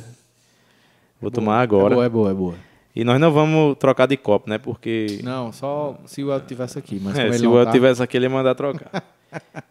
Mas, bicho, eu tô numa curiosidade por essa cerveja, porque eu sou fã da USB, da OSB, da ESB, né? Essa Mas aqui ela- já é mais escura, né? É, ela, ela é mais escura que a SB, tem, tem um, não é a mesma pegada, mas você consegue sentir um pouquinho da SB. Quando você bota na boca, ela parece, mas o retrogosto dela não é. Mas ela é boa. Rapaz, temos um sommelier de cerveja. Cara, eu tô adorando, velho, esse maluco aí, falando tudo aí. Deixa eu passar aqui pra técnica também, né? Que foi uma exigência, eu só vou pegar a cerveja se você me der um, um pouquinho. Pega um copo também pro Matheus lá. É o estúdio. Quer? O, o- o estúdio, a plateia. A plateia. Um copo ali pra eu passar pra ele ali. Bota aí, bota aí, Thiago. A plateia. Tu. Mas também tem que, que nem vinho, tem que mexer assim. Não, cara, não tem que mexer, só tem que beber. Ei, cara, depois de depois de estar nesse contato com o Márcio aí, tô começando a querer tomar vinho também, viu? Márcio toma uns vinhos. Ele toma uns vinhos muito. Aí tá, misturar, é. Tá diabo, é desmantelado, viu? Mamão, me- Desmantelado demais. É, Márcio, ele toma uns vinhos muito foda, pô. Fica olhando assim, que só pode ser muito bom esses vinhos aí. É. Vocês não gostam de vinho, não, é? Não tem dinheiro pra consumir. Não, mano, peraí. mano. Aquele carreteiro de 5 litros, bem baratinho. Eu gostei dessa daqui também, viu, bicho? Eu acho que assim, as cervejas de Welton, da do Porto, né, no caso, que o Welton é cervejeiro de lá, não posso né, personalizar o Isso, rapaz. Isso. É, elas não são muito agressivas, né, bicho? São cervejas bem balanceadas, assim. Você toma, exceto as que são pra ser mesmo agressivas, que eu cito, tipo a Riz, que eles fazem lá, que é uma cerveja forte pra caralho. É, mas é, essa Rússia Imperial Stout é realmente é uma pancada. Ela é 11,5%. Né? É uma- é Mas são cervejas bem balanceadas. A SB, bicho, eu gosto muito dela por conta disso, porque é uma cerveja que você toma e ela tá bem é, é, como- dividida, assim, os gostos. Não tem nada que sobressaia demais. É por isso é o diferencial deles lá, bicho. Porque eu acho que ali foi uma união perfeita, que o Elton tava num nível massa, já no nível de fazer curso e tal, e, e chegar nesse nível de hoje. Tinha um cara querendo investir, fazer a parada acontecer.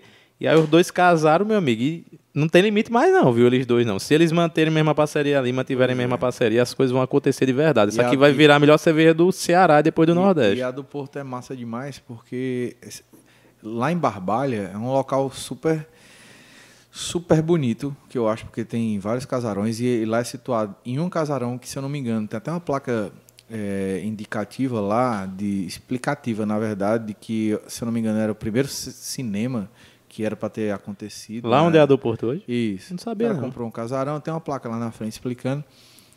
E é um local muito agradável, porque eh, não, não manteve-se a característica do casarão, foram feitas só nova, novas pinturas e na parte interna foi rearrojado para receber a cervejaria, né? Então assim, um ambiente muito bom e que você se sente em casa porque só toca toca um- só música boa. Só aí música boa. só música boa. Não vai tocar só rock and roll, mas só toca música boa. Então é um ambiente totalmente diferenciado.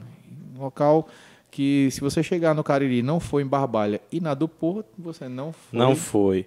E eles estão chegando realmente nesse nível que era, é uma coisa massa demais. Se tornar uma, um ambiente que, que tenha relação com o local, né? Isso. né? É o que a gente sente. Se eu for lá no Cariri e não for na do Porto, não trouxer as cervejas, eu penso, porra, velho, por que, é que eu não fui, né? Isso. É meio que eu sinto com o Raul também, com o Cangaço, que é um ambiente que eu, que eu ando demais.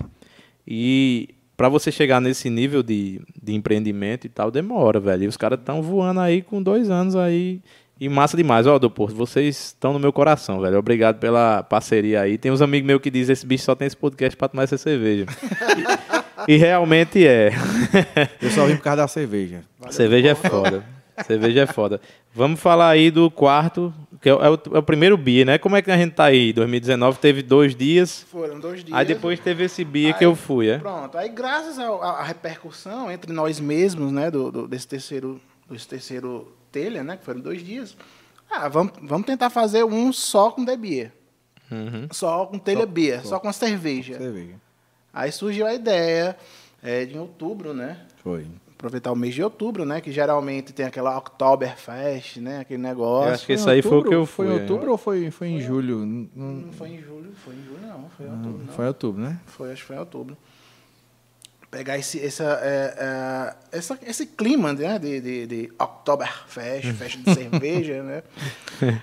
Aí vamos, vamos tentar. Só cervejaria, só um dia, né? Pra, Pra não cansar tanto. E foi. E foi, foi muito bom. Foi, assim...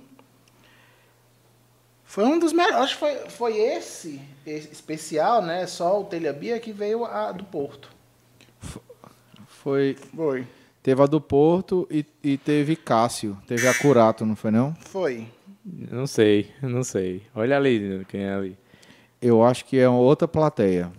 Ah, era pra ter me dito, Ó, porra. Não, mas eu não Não, sabia. é- é- Deixa a câmera Glauco. meninos, deixa a câmera nos meninos. Eu acho que é Glauco. Não acredito não que Glauco vem, não. Eu, Glauco eu tá aí? acho, né? Eu acho que é Glauco. É, foi, tão, foi tão assim que nós fizemos. Porra, beber essa cervejinha antes dele chegar. Nós Rápido. fiz- Nós fizemos, a- nós fizemos até uma tap list do oficial do, e- do- do Foi. evento, né? Foi. Que com nós, ne- nesse, nesse Telha Bia nós contamos com a Curato, a do Porto, a Jazigo, que já veio com a cerveja, né? Aham. A Icatu, de, de Glenilson, e a Panda. Massa. Nessa edição aí. Né, Acho, Massa. que, acho que tinham mais de 15. A IPA da Panda, velho, gostei demais. Ó, só, a, mesmo. só a do Porto veio com a American IPA e a German E aí. Glauquinho? Como é que você tá? Lindo. Ele é bonito, viu? Eu não disse que era Glauco? Nosso camelo. Ei, pega, pega uma cadeira aí pra tu, não senta nessa daí não, que ela arranja mais do que não sei o quê. É, isso aí não dá certo, não. Pega a cadeira ali, pode passar. Ah, meu filho, tá em casa, pega um copo aí pra gente tomar cerveja e tal. Quer vir aqui conversar? Aí, aí, pois é, aí decidimos fazer também, né, com a cara e a coragem, esse, esse evento só voltado para cerveja, né? Querendo tomar nossa cerveja, pô, o bicho é foda, viu? Sabia, esse camelo rei. Pois é, foi um, um passo muito massa que nós demos. Vamos lá, vamos focar nessa parada aí. Que esse telha Bia aí foi o que eu fui. Eu gostei demais mesmo. foi a atração principal foi o Rômulo Cordeiro. Foi, teve o Rômulo Cordeiro Scorpions, o Rômulo Cordeiro. Foi, e a Scorpions fez um setlist sensacional, Roberto. A ideia desse telha, só cortando nosso, nosso amigo Mamal Mas aqui, já cortando. mas já cortando, era fazer um evento, porque tiveram as reclamações no terceiro, no, no terceiro, no primeiro dia, principalmente, porque o evento teve a banda cover do. O Glauco tá quebrando na casa Tá de quebrando Thiago. tudo aí. Valeu, Glauco. Quebrou o A raciocínio. rocha, a rocha. Mas, o- a gente tinha colocado umas bandas mais metal, né? Nesse, nesse terceiro, no terceiro, telha.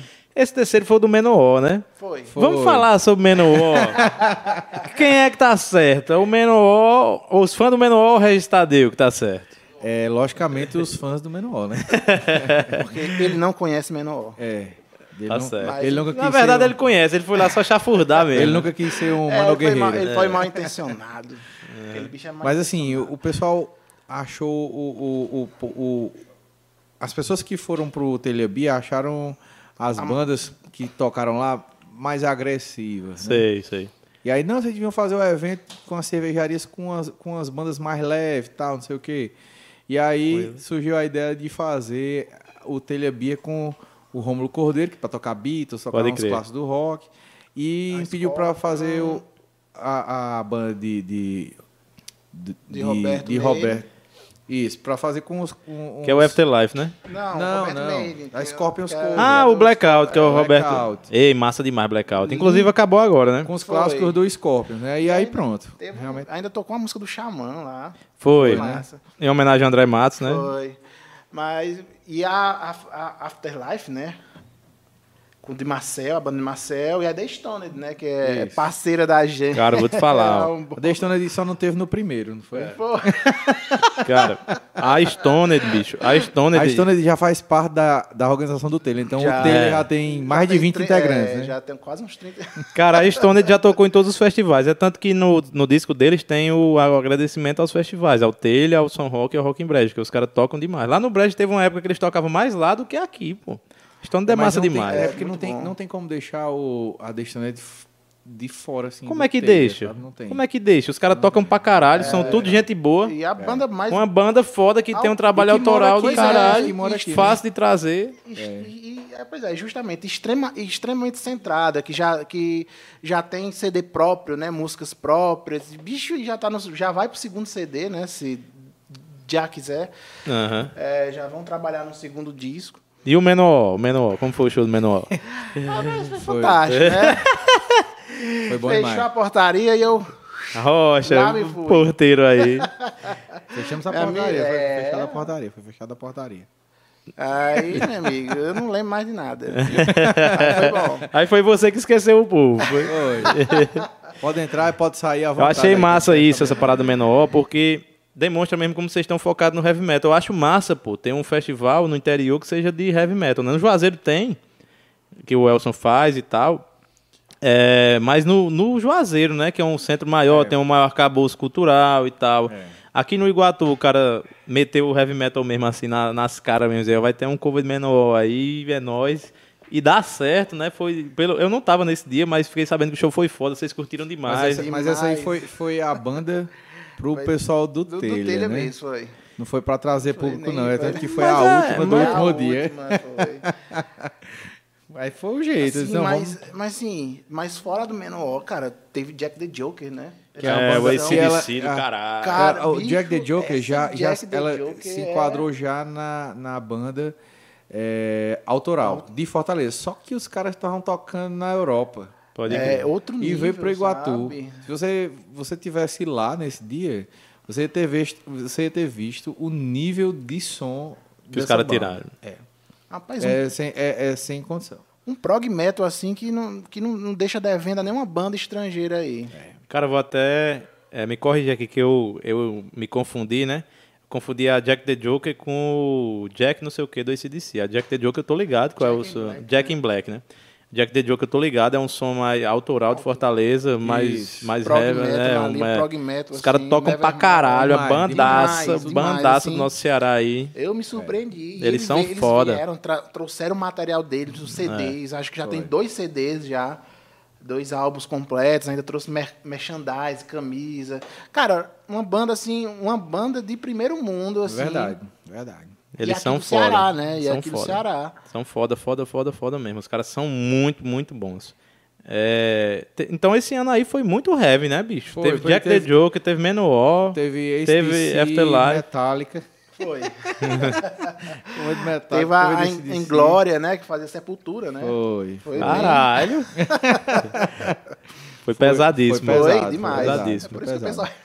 Mas Reclamou. Quando o pessoal reclamou, aí a gente fez o, o Telha Beer com. pra relaxar, né? pra Eu acredito também, bicho, que assim, é, é massa ter um evento paralelo, como vocês fizeram, que não é o Telha Rock, é o Telha Rock Beer, que vai tocar rock and roll, e quando você for pro Telha Rock, você sabe que é o heavy e tal, essa parada, que deu certo, mano. Deu muito certo E- essa identidade de vocês E, junto a, com e o a outra ideia era separar os dois dias, porque depois que a gente ficou morto, de- depois de dois dias seguidos, era assim, não, separar o- agora um dia o Telha Beer e depois a gente faz o Telha Rock. Descansar um pouquinho, É, né? dá, dá uma, uma relaxada, porque é, é pesado. Pode crer. Vamos falar agora desse Telha Rock Beer aí, que é esse de 2019, né? Que teve as cinco cervejarias e tal, que tu tava citando e tal. Teve o Home, a Blackout e tal. Foi no The Beer de Foi novo, no né? Beer Beer de de novo. de Parceria novo, consolidada já. aí. Uhum. E, e extremamente é, é, bem organizado, sabe? A cervejaria, nós oferecemos,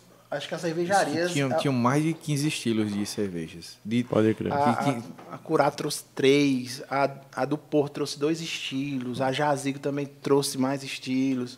A Panda trouxe bem, um, acho que com acho que uns quatro estilos. A Glenilson estava oferecendo, se eu não me engano, uns três estilos aqui. Eu não, eu não me recordo de, de, de quanto era Glenilson. Mas, assim, no total, foi Uhum. um festival, praticamente, realmente um festival de cerveja. Foi massa. Fora a variação de cervejas que tinham lá no bar normal, comum, normal. Foi massa. Eu acho que uma parada massa também a citar é que vocês abriram espaço pra uma banda daqui, que foi a Monkey Business, né? Que abriu Foi, um foi. cover do. Arctic Monkeys, que é uma, uma parada que eu tava falando aqui agora, de abrir pra novas bandas e Eles tal, que não são heavy metal. Eles entraram em contato É. com a gente, querendo fazer a apresentação. E a gente não tinha encaixado eles porque a gente fez uma programação para três bandas, lembra?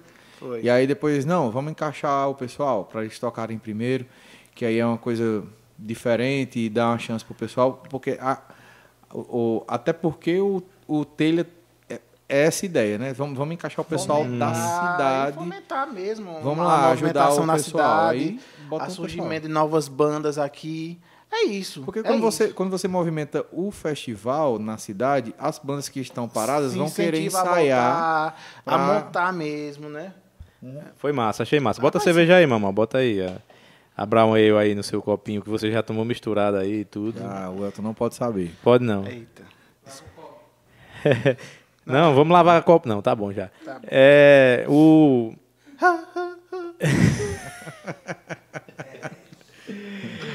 Cara, eu achei muito foda esse Tele Rock Beer aí. Eu gostei demais, velho. Principalmente das cervejarias e dos shows também. É, teve The Stone.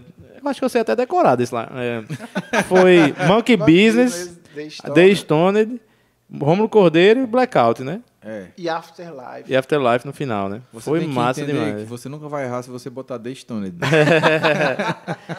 Foi foda, velho. O show, o show de Romulo foi meio só em trio ali, ele, Ramon e George. Os caras tocaram Mas demais, velho. Ramon toca muito, né? O cara? Ramon é foda, né, Ramon toca bicho? muito. Ramon é um cara que a gente perdeu no Cariri. Ele tá no Paraguai fazendo medicina. E Rômulo foi pra João Pessoa tocar, né? Que Rômulo é Uhum. músico profissional. E lascou uns seis covers que tinha, lascou É. tudinho. Que era Foo Fighters, Kings of Leon, Oasis, Beatles. é, o próprio show deles, né? Tal. É. Uns seis projetos caíram por causa dessa mudança desses dois caras. Eram, eram pinos ali centrais que... É. Tem o, o foda tributo Pearl Jam também, que caiu por conta dessa parada. Fucking Up, né? Que até virou Lost Dog, né? Depois. Fucking Up virou Lost Dog. Massa demais. Os caras tocavam demais. Mas eu, eu ainda tenho esperança que os caras voltem ainda. Eu não sei se Romulo vem porque lá em João Pessoa tá bom pra caralho pra ele, assim. Porque tem mais demanda, né? Tem mais público. Ele tá lançando a música deles autorais lá e tudo. Mas ele ainda vai vir pro Cariri pra divulgar as paradas. Que o nome que Romulo fez aqui, bicho, Sim. foi muito grande. É, ele tocou em todos os festivais.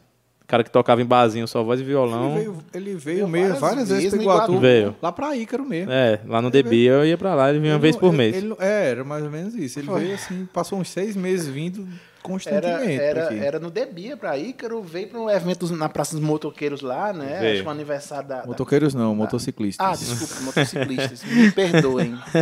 Me perdoem. É, é, tem que pedir desculpa Me mesmo. perdoem. É.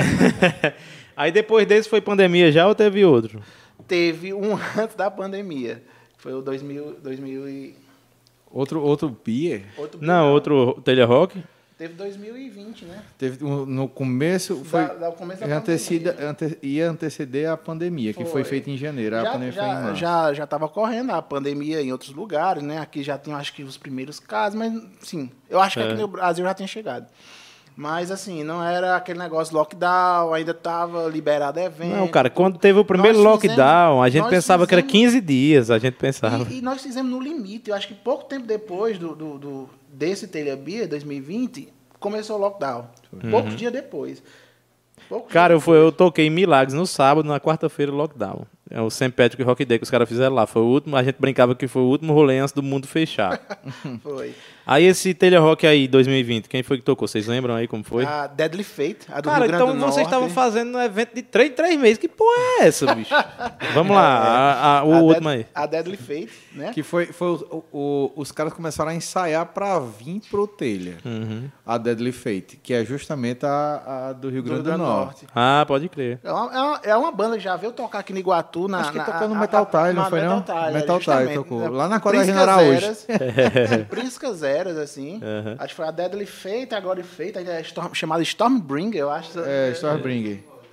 É, Diamante Cor de Rosa. a, a Stormbringer é de, de Wilson, né? Era de, é de Wilson do, do. Juazeiro. De Ricário, né? A banda de A, Ricário. a, a, a Stormbringer é de Wilson, do, do, do- que era o Wilson que cantava lá no, lá no Juazeiro, Stormbringer. Não, não já era Givago, não, Stormbringer. Era Era Givago, é, eu tô- enganado. Pronto, veio a Dark Side, a Deadly Fate, né? Que eles já tinham, eles já tinham vindo aqui no Iguatu, já tinham trabalho autoral. Esse aí foi É. heavy, viu? Aí os caras se juntaram, vão, estamos voltando, estamos voltando a, a- a fa- ensaiar, fazer show, vamos. Enfim, aí Vladimir, que conhece, que é fã deles, aí conseguiu esse negócio, trazer eles pra cá, pro Telha. Né? Teve a, a Jack in Black e a Blood Sabbath. Caralho, foi heavy, hein? Foi. Vocês são heavy, velho. Não tem É por o que inventar negócio de beer e tal, não sei o Não, que. mas não. tem que ter o Telha Mas B. Tem que ter. É bom demais. Tu quer falar, Eglau? Quer o microfone, né? Eu vou desenrolar o microfone pra tu. Vou, vou. Vou desenrolar. Tem um aí dentro de um saco aí, pô. Se eu soubesse você vir, eu tinha desenrolado o microfone pra ti. A plateia tá assanhada. É, bicho, quando eu Tá tava. quase um Jô Soares. É, o. Os caras vêm aqui querem arrastar meus entrevistados pro bar, velho. Não, mas nós vamos dar uma resumida agora, assim. Mais duas horinhas a gente acaba. chama, chama, chama. É, Vamos, eu queria que vocês falassem um pouco. Agora vai acontecer uma coisa que eu tenho mais vergonha nesse podcast, que é eu ir ao banheiro e deixar vocês conversando sozinhos. Mas ainda bem que hoje tem dois, né? E vocês vão conversar um pouquinho aí. Mas eu, eh, isso era realmente um assunto que eu queria tratar sobre a Dark Side, né, bicho? Eu acredito que é uma banda importantíssima de heavy metal do Ceará que vocês trouxeram aqui para tocar no, no telha e tal, do Thales Gru e tudo. É, primeiro vocês falarem um pouco da Dark Side, assim, vocês que tem esse evento mais voltado para heavy metal e tal, Dark Side é uma banda autoral de altíssimo nível daqui, né, do, do Ceará. E como foi o show e tal, vai dar tempo eu ir e voltar a ficar aqui ouvindo ainda. Mas abordem aí um- uma parada desse da Dark Side que eu acho uma banda muito foda que merece destaque. Não, é o, o Thales, é, ele sempre foi amigo da, de, de- de praticamente quase todos os integrantes do Telha, né? E aí, por ser uma banda autoral e que nunca veio por aqui, para o Iguatu, a gente teve essa, acabou tendo essa ideia de, de trazer a Dark Side e que estava lançando disco e, e acabou dando certo, porque o, o Thales realmente é gente boa demais. Acabou vindo para cá, trouxe muita gente de Fortaleza, então foi importante demais para o evento, né? Por ser uma das bandas que já fazia parte da cota de, de banda autoral do evento. E aí combinou, não foi, Mamas? Foi. E aí já, já deu um up de, de banda é, é, de heavy trash que a gente precisava. Assim, então foi bom demais. É, inclusive a gente teria que chamar de novo, né? Porque bom demais. E bom eles demais. tinham acabado de lançar, né, Tiago, aquele CD ao vivo, né, que eles gravaram no, no- que eles abriram o show do Blind Guardian lá em Fortaleza, né? E gravaram o CD ao Pois vivo. é, a- a- Levou até algumas cópias para distribuir, pessoal, lá. Verdade. Até hoje eu tenho o, o CD. Então, assim, essa questão das bandas de Fortaleza são muito grandes, né? De abrirem shows para para grandes bandas, né? Então, tipo, a Dark Side abriu pro Blind Guardian, a, a, a Jack the Dog já foi pro já foi para Europa, tocou em vários cantos de, de, de- e países, já abriu show grande. E Iguatu, como sempre, né? Não vou nem dizer como sempre só Iguatu, mas sempre acaba trazendo algumas bandas que a nível internacional para aqui pro para aqui para a cidade, né? Pode crer. Essa, essa parada do, do Jack the Joker, da Dark Side e tal, são bandas autorais de altíssimo nível, né, bicho? Eu acho muito foda tratar de bandas autorais, porque esse podcast aqui foi feito para isso, né? Para divulgar a cena autoral. E no Ceará a gente tem muita banda foda, Sim. velho. Tem muita banda foda. Assim, e, e, e, e Tiago, Tiago 2, e Tiago 2, é assim, e você vê uma, uma banda como a Jack, o nível que chegou, uma banda como a Jack the Joker, por exemplo, cara, é, é absurdo, é absurdo, é absurdo. Se fosse fora, se fosse dentro do eixo Rio e São Paulo, talvez É. é porque agora o mundo da música é, é- é bem fluido, né? Você com a, com a advento dessas, das redes sociais, esse serviço de streaming, não sei o quê, meio que tirou o peso da, da, da região sul-sudeste, né? Como era antigamente, mais sudeste. Mas imagina uma banda dessa formada no sudeste. É, mas assim, Em- eu em- concordo com você que tirou o peso até a banda despontar. Mas depois que ela chega em certo nível, tem que ir pra lá pra depois É, sair, saca? sabe? A nossa região aqui, apesar de exportar muita banda foda, a gente pode citar muitas aqui, tipo o Far From Alaska, o Mad Monkeys, o Jack the Joker, o, a própria Dark Side, não sei se já foi pra lá, vamos falar em outros estilos, o Arthur Menezes e tal. Todas essas bandas tiveram que ir pra Rio São Paulo pra de lá né, estourar a nível de Brasil. Mas essa, essa parada do metal extremo no, no, no Brasil tem muita banda aqui. Tem a Facada, né, de Fortaleza Sim. também, que é uma banda imensa. É, eu vou já desenrolar teu microfone aí, macho. É, é porque ele é Eu, hiperativo. eu, que- eu queria que ele participasse mesmo. Se eu soubesse que ele tava no Iguatu, eu tinha chamado ele pra entrevistar comigo aqui. Eu sou fã desse rapaz. É, é o devia entrevistar sobre o casarão, né? É, ele adora o casarão. Né, Glauco? Casarão vai voltar? Massa. Agora, aí teve esse evento de janeiro e tal, pandemia. Aí, Pandemia. fru- acho que frustrou muito muitos planos de vocês, né? Aí Vocês estavam daí- fazendo daí- evento de três em três meses. Daí, daí daí, foi daí onde teve a ideia justamente do podcast. Do ah, telha, do caralho, do caralho. Pra não, não, não, assim, não morrer, não né? deixar o nome assim parado por Porque muito já, tempo. já é um tempo muito distante é, é o, o telha, né? Uhum. É um evento praticamente anual. Anual. Esse, o Telha Bia que foi enxerido aí duas vezes. Não, mas vocês estavam fazendo muito evento. Tinha, mas tinha planos. Vocês já estavam 2020. assim no automático, já era só falar com a galera certa, desenrolar um dia um canto, É, umas bandas e já tava depois de- fazendo. Depois de um certo tempo, os patrocinadores já. E agora foi outra luta, né? Para conseguir os patrocinadores do. Começou tudo do zero, né, mano? Sim. praticamente tudo do zero. Porque agora eles, os patrocinadores, né, vão estão recebendo ainda o impacto da pandemia, dos tempos de lockdown. Eles estão mais assim mais seguros com dinheiro, né? Assim, não, agora não- nós não podemos porque, enfim, é uma luta eterna, sabe? Buscar apoio, patrocínio. Lógico que já tem aqueles que nós já sabemos, ó. Tá aqui, como Paulo Silas, como o Rodolfo Rodolfo Couras. O São Vicente, o Hospital São Vicente, né? É, que, tá, que a gente sabe, que nós sabemos que, que estão ali. Uhum. Quando, a gente, quando nós precisamos, estão lá. né? Mas, ah, por exemplo, empresas novas, assim, é mais, É mais difícil. É mais difícil. É mais difícil. É mais difícil. Mas é como eu digo, sempre Tá vai ter um roqueiro no meio da empresa. Tipo George no Lab Vita. O Lab Ah, Lab também, o Lab Vida É. também sempre fez, sempre fez parte do, do, do telha, de- da Uhum. parte de, de patrocínio, sabe? Pode crer. Mas a gente entende que as dificuldades são grandes, né? É, é Vixe, é complicado demais, pô. Você abrir mão ali. E boa parte desses patrocínios nem sai da empresa, sai do bolso do cara mesmo, tá ligado? Eles, ó, vou dar, bota o nome da minha É. empresa aí, ele não tá nem preocupado com tanta divulgação, não. Ele quer ajudar o festival. Grande, grande, grande maioria é assim. É um, na verdade, é um, é um evento pequeno no, no porte desses outros que acontecem em relação a esses outros estilos que movimenta metade da cidade É. para ir para um, pra um show, para ir para uma festa, né? É totalmente diferente, isso a gente já sabe. Pode crer. Né?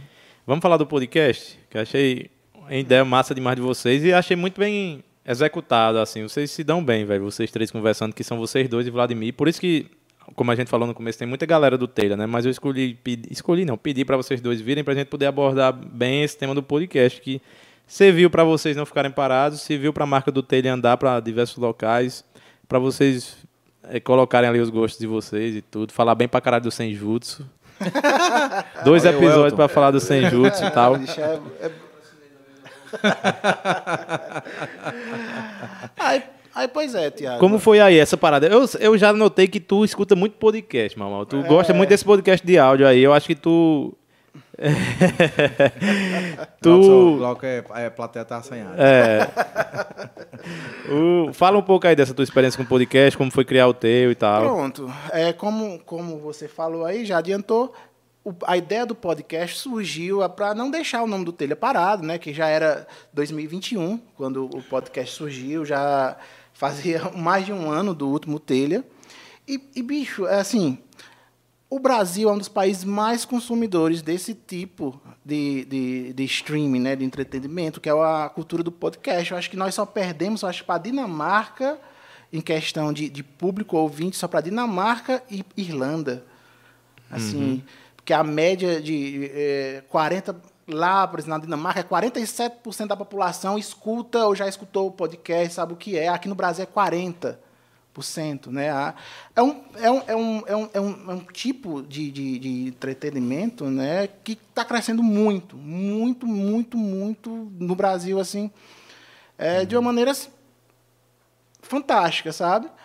Aí nós juntamos a ideia de ser uma, uma mídia em ascensão, né? E não deixar o nome do Telha, do telha assim, parado por muito tempo. Eu, eu acostumo a, a ouvir muito aquele Poeira Cash, né? Do Poeirazinho, do Bento Araújo. É, eu tô, escuto também a história do disco, outros, outros podcasts mais voltados para a política, política nacional, internacional, enfim. Aí, a partir dessa conjuntura toda, é, Vladimir, Tiago, vamos. Vamos. Tu topa? Top sim. Aí surgiu a ideia do Telha B, do, do Telha Telha Rockcast. Rockcast. Aí, no- a ideia inicial, como era para manter o nome do Telha, era nós fazermos isso que nós estamos fazendo hoje, tipo um retrospecto dos festivais. Não é à toa que, que os dois primeiros episódios é, é sobre o, o, o, primeiro telha, né? Que foi uhum. é, a odisseia do primeiro festival, né? que contamos nos mínimos detalhes lá também.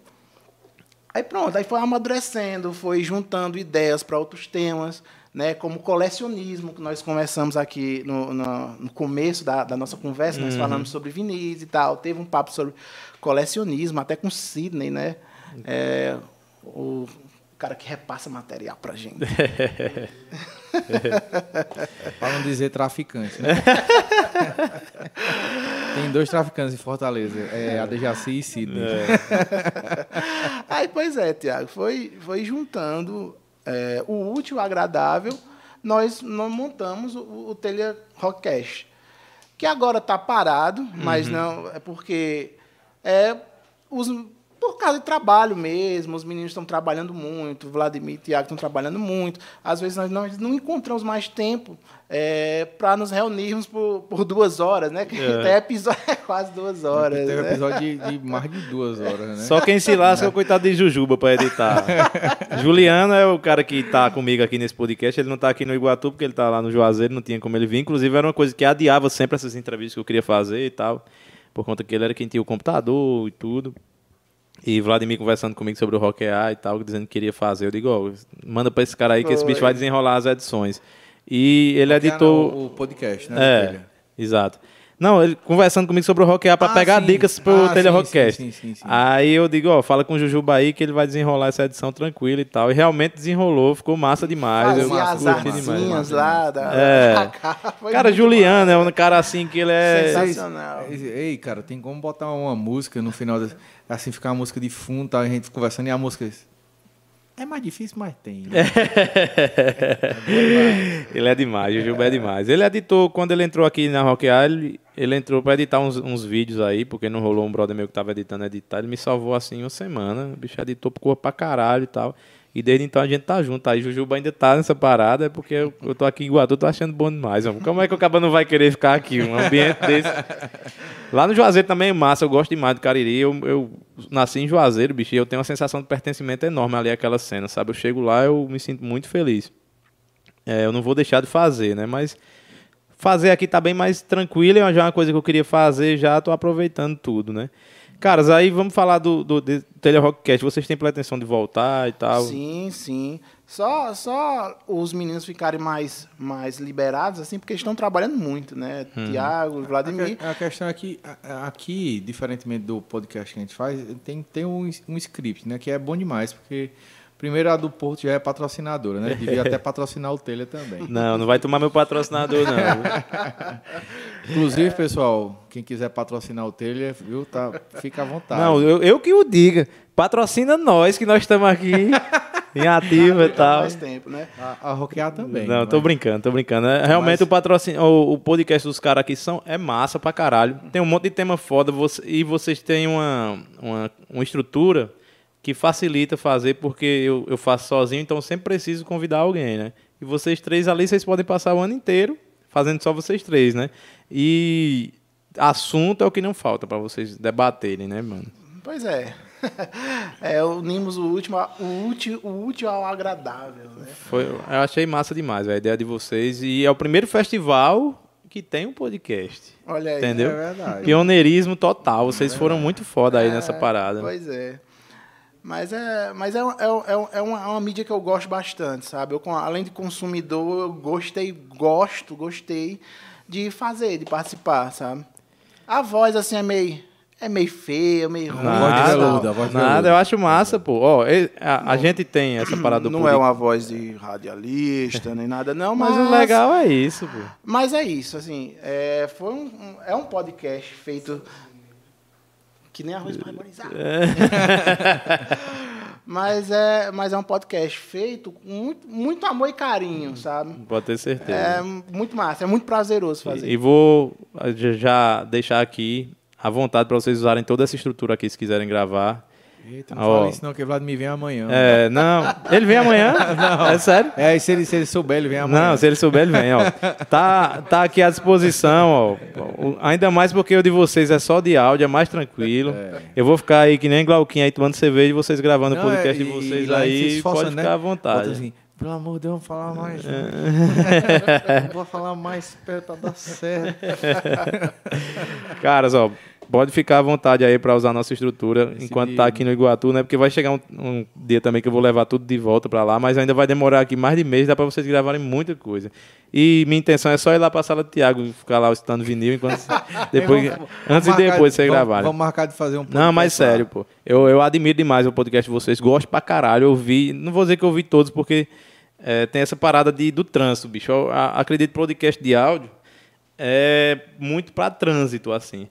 E aqui no Iguatu e lá em Brejo Santo, no Juazeiro, você pega o carro, anda 20 minutos, aí para. Aí você vai ouvindo de pedaço, né, velho? Mas eu ouvi pra caralho muita coisa, principalmente os episódios do, do Senjutsu, eu achei massa demais.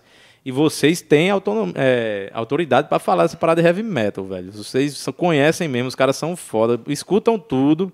Banda da, de Noruega, não sei de onde, não sei o quê. Ah, bicho, eu não consigo tirar os olhos de Glauco, mano. Manda esse bicho embora. É porque, é porque ele é lindo. É.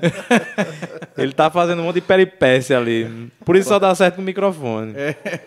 Mas acho massa, pô. Acho massa demais o trabalho de vocês. O que eu puder ajudar pra vocês voltarem aí, pode ficar à vontade, velho. Sem onda mesmo. Estão em casa, velho. Obrigado, obrigado. Na hora, meu amigo. Pois É, é. pá, E, e, e, e, sim, você falou da Vou pegar uma cerveja aqui, vai conversando aí. Você pego aqui. falou da cultura. Ah, porque podcast é da quem dirige para cultura de trânsito, né? Ah, o, o bom é isso, é a, a, a- a- como é que eu posso dizer? A diversidade de situações que você você vai e escuta seu podcast predileto, lavando a louça, varrendo a casa, ou só sentado ali, nada, estudando. E também, né? e também tem a questão de, de você deixar meio que marcado já o, o que foi que aconteceu realmente, né? Na- nos outros festivais, como foi a, a contratação de banda. Algum, a gente tinha no meio do, do. A gente sempre tem no meio do podcast, mas assim, mais pro final, a questão de indicação do que a gente estava escutando. é. Não o que a gente acha bom, mas o que a gente está escutando naquele momento. Aham. Aí pode ser que daqui a um tempo, quem for deu uma escutada de novo nesse podcast, é, não seja mais aquela mesma banda. Se ele vai escutar de novo, não, não. Eu, eu gostava naquele tempo, mas não estou gostando mais, mas agora eu tenho outra visão. Pois é, E- mas tem muito disso também. É, essa parada de deixar registrado o que tá rolando é a principal coisa aqui da Rockear, tá ligado? Eu, apesar de me dedicar muito a essa produção aqui, eu não tenho condições de fazer toda semana durante dois, três anos. Então, para mim, sempre tem um foco lá na frente. Eu sei que daqui a cinco anos vai ter aí 50 episódios pra gente ver como era a cena, quem é que trabalhava, como é que tá, qual foi a evolução, tá ligado? Eu acho que pensar nesse sentido de sempre deixar registrada a história do festival, deixar serve como divulgação pro festival de vocês. Tipo, antes do Telha ter um episódio na, na semana depois falar como foi o festival, tal, é muita coisa, bicho. É uma mídia que dá pra explorar demais Dá mesmo. Demais, é. Demais, demais mesmo. Querem falar mais alguma coisa do podcast? Faltou alguma coisa pra falar aí do podcast? Alguma... Não, assim, pessoal, escutem. É. Por favor, ouçam nas suas plataformas de streaming prediletas. Agradecer, né? As pessoas que já escutaram. É. E, e, alguns e patrocinadores aos que. apoios, né? É, que o nosso podcast foi, Pra você ver, só a- foi possível graças ao apoio. Rodolfo, Gel novamente, Solos. Gel Solos, Paulo Silas, André da Speednet, né? Que, é- que hoje é um dos membros do Telha, sabe? Uhum. Eles apoiaram, eles acreditaram na ideia. Rodolfo é doido. Né? Rodolfo é doido, né? Mas é isso mesmo, assim, a, a- questão de agradecimento mesmo, porque não foram muitos podcasts, mas serviu para. Tem quantos episódios lá? Deixa eu dar uma olhada aqui. Acho que uns seis. Acho que a primeira temporada são seis episódios. Massa demais, pô. É, é muita coisa. Vocês pensam que é pouco, mas é muita coisa, pô. O, tá, tá, em- tá no Spotify, no. Tá no Spotify, Deezer, Google Podcast, Apple's, Apple Podcast. Ó, tem review do Senjutsu, expectativas do Senjutsu, É, o review, grandes álbuns de anos olímpicos. Olha aí, velho, os caras são foda mesmo, viu? Colecionismo e lojas de nossas vidas. Ai, Mercado da possível. música no Brasil, as origens do Taylor Rock Fest, parte 1 e parte 2. Do caralho, velho, do caralho. Agora aqui, meu amigo, prepare os ouvidos, viu? É tempo. É, eu só não tô vendo o primeiro aqui. Tem 51 minutos, 1 hora e meia, 1 hora e 20, 1 hora e 30. É bom demais. 57 minutos, 40, e- 47 minutos o último. E, e quando, e quando surgiu a ideia do podcast, não, vamos fazer um meia hora. Meia Não hora, consegue não, menos, pô. É, Não consegue é, não. consegue não. Consegue de jeito nenhum. Então, como não tem mais nada para falar do podcast, agora a gente vai para essa edição, a última edição do Telha, né? Que teve agora. que Foi o retorno depois da pandemia, ou teve alguma coisa antes? Não. Não, teve. Não, né? Pronto, aí agora a gente vai se aprofundar nessa parada aí, viu? Que eu achei assim, bicho. É, essa, essa iniciativa de vocês de fazerem só bandas locais, é, de fazerem lá no, no, no, Parque de no parque de exposição, no né? num local, um puxadinho ali, né? Não usaram 5% do local e tudo. Não, usando não. E assim, bicho, foi um pipoco aquela festa. Adorei, velho. Adorei mesmo, gostei demais. Gostei de todas as bandas. Foi massa pra caralho e tal. Como foi essa, esse negócio de decidir pra fazer só bandas locais, pra fazer lá, é, através do pessoal do Rotary ali também, né? Que foi usar a estrutura do Rotary, se não me engano, né? É, com- E tudo mais ali. Pode abordar aí bem, bem detalhado essa parada, porque ver- foi a última coisa que aconteceu. Tem muita gente que tava lá, né, e tal.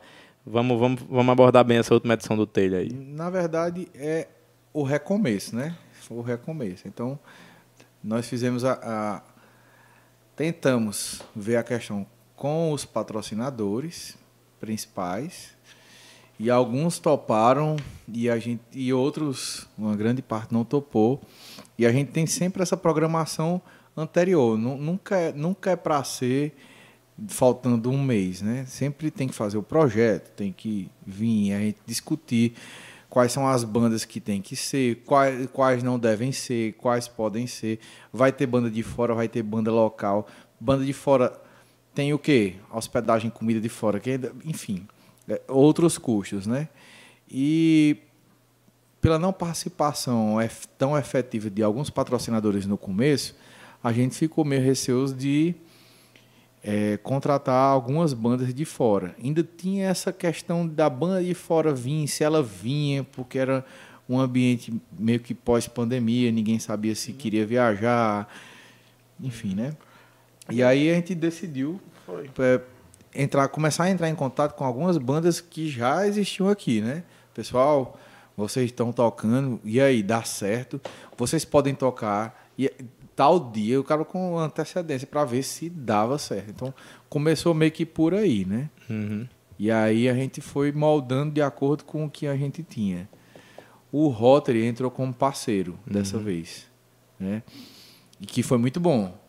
Nós, nós conseguimos um espaço muito grande e que é isso aí já, já você já já tem outras obrigações para se fazer. O espaço é muito grande. A reverberação do som é totalmente diferente. Então você tem que teoricamente conseguir um som muito melhor. Uhum. Né? E onde é que vai ser o palco? Vai ter palco, né? E pode ser ali no puxadinho. É aí e a que tá. chuva. É aí que tá. É isso aí que eu acho que foi a decisão mais inteligente que vocês fizeram. E aí entendeu? a chuva. A gente vai alugar um palco de dois mil reais. Uhum. A gente vai fazer ali debaixo daquele puxadinho. E aí começou. A gente não tem dinheiro. mas as bandas já foram contratadas. A gente já fez isso. Já, já, já entraram uns patrocínios. Já fez isso. Isso tem que desenrolar. Então vamos ajeitar isso aqui.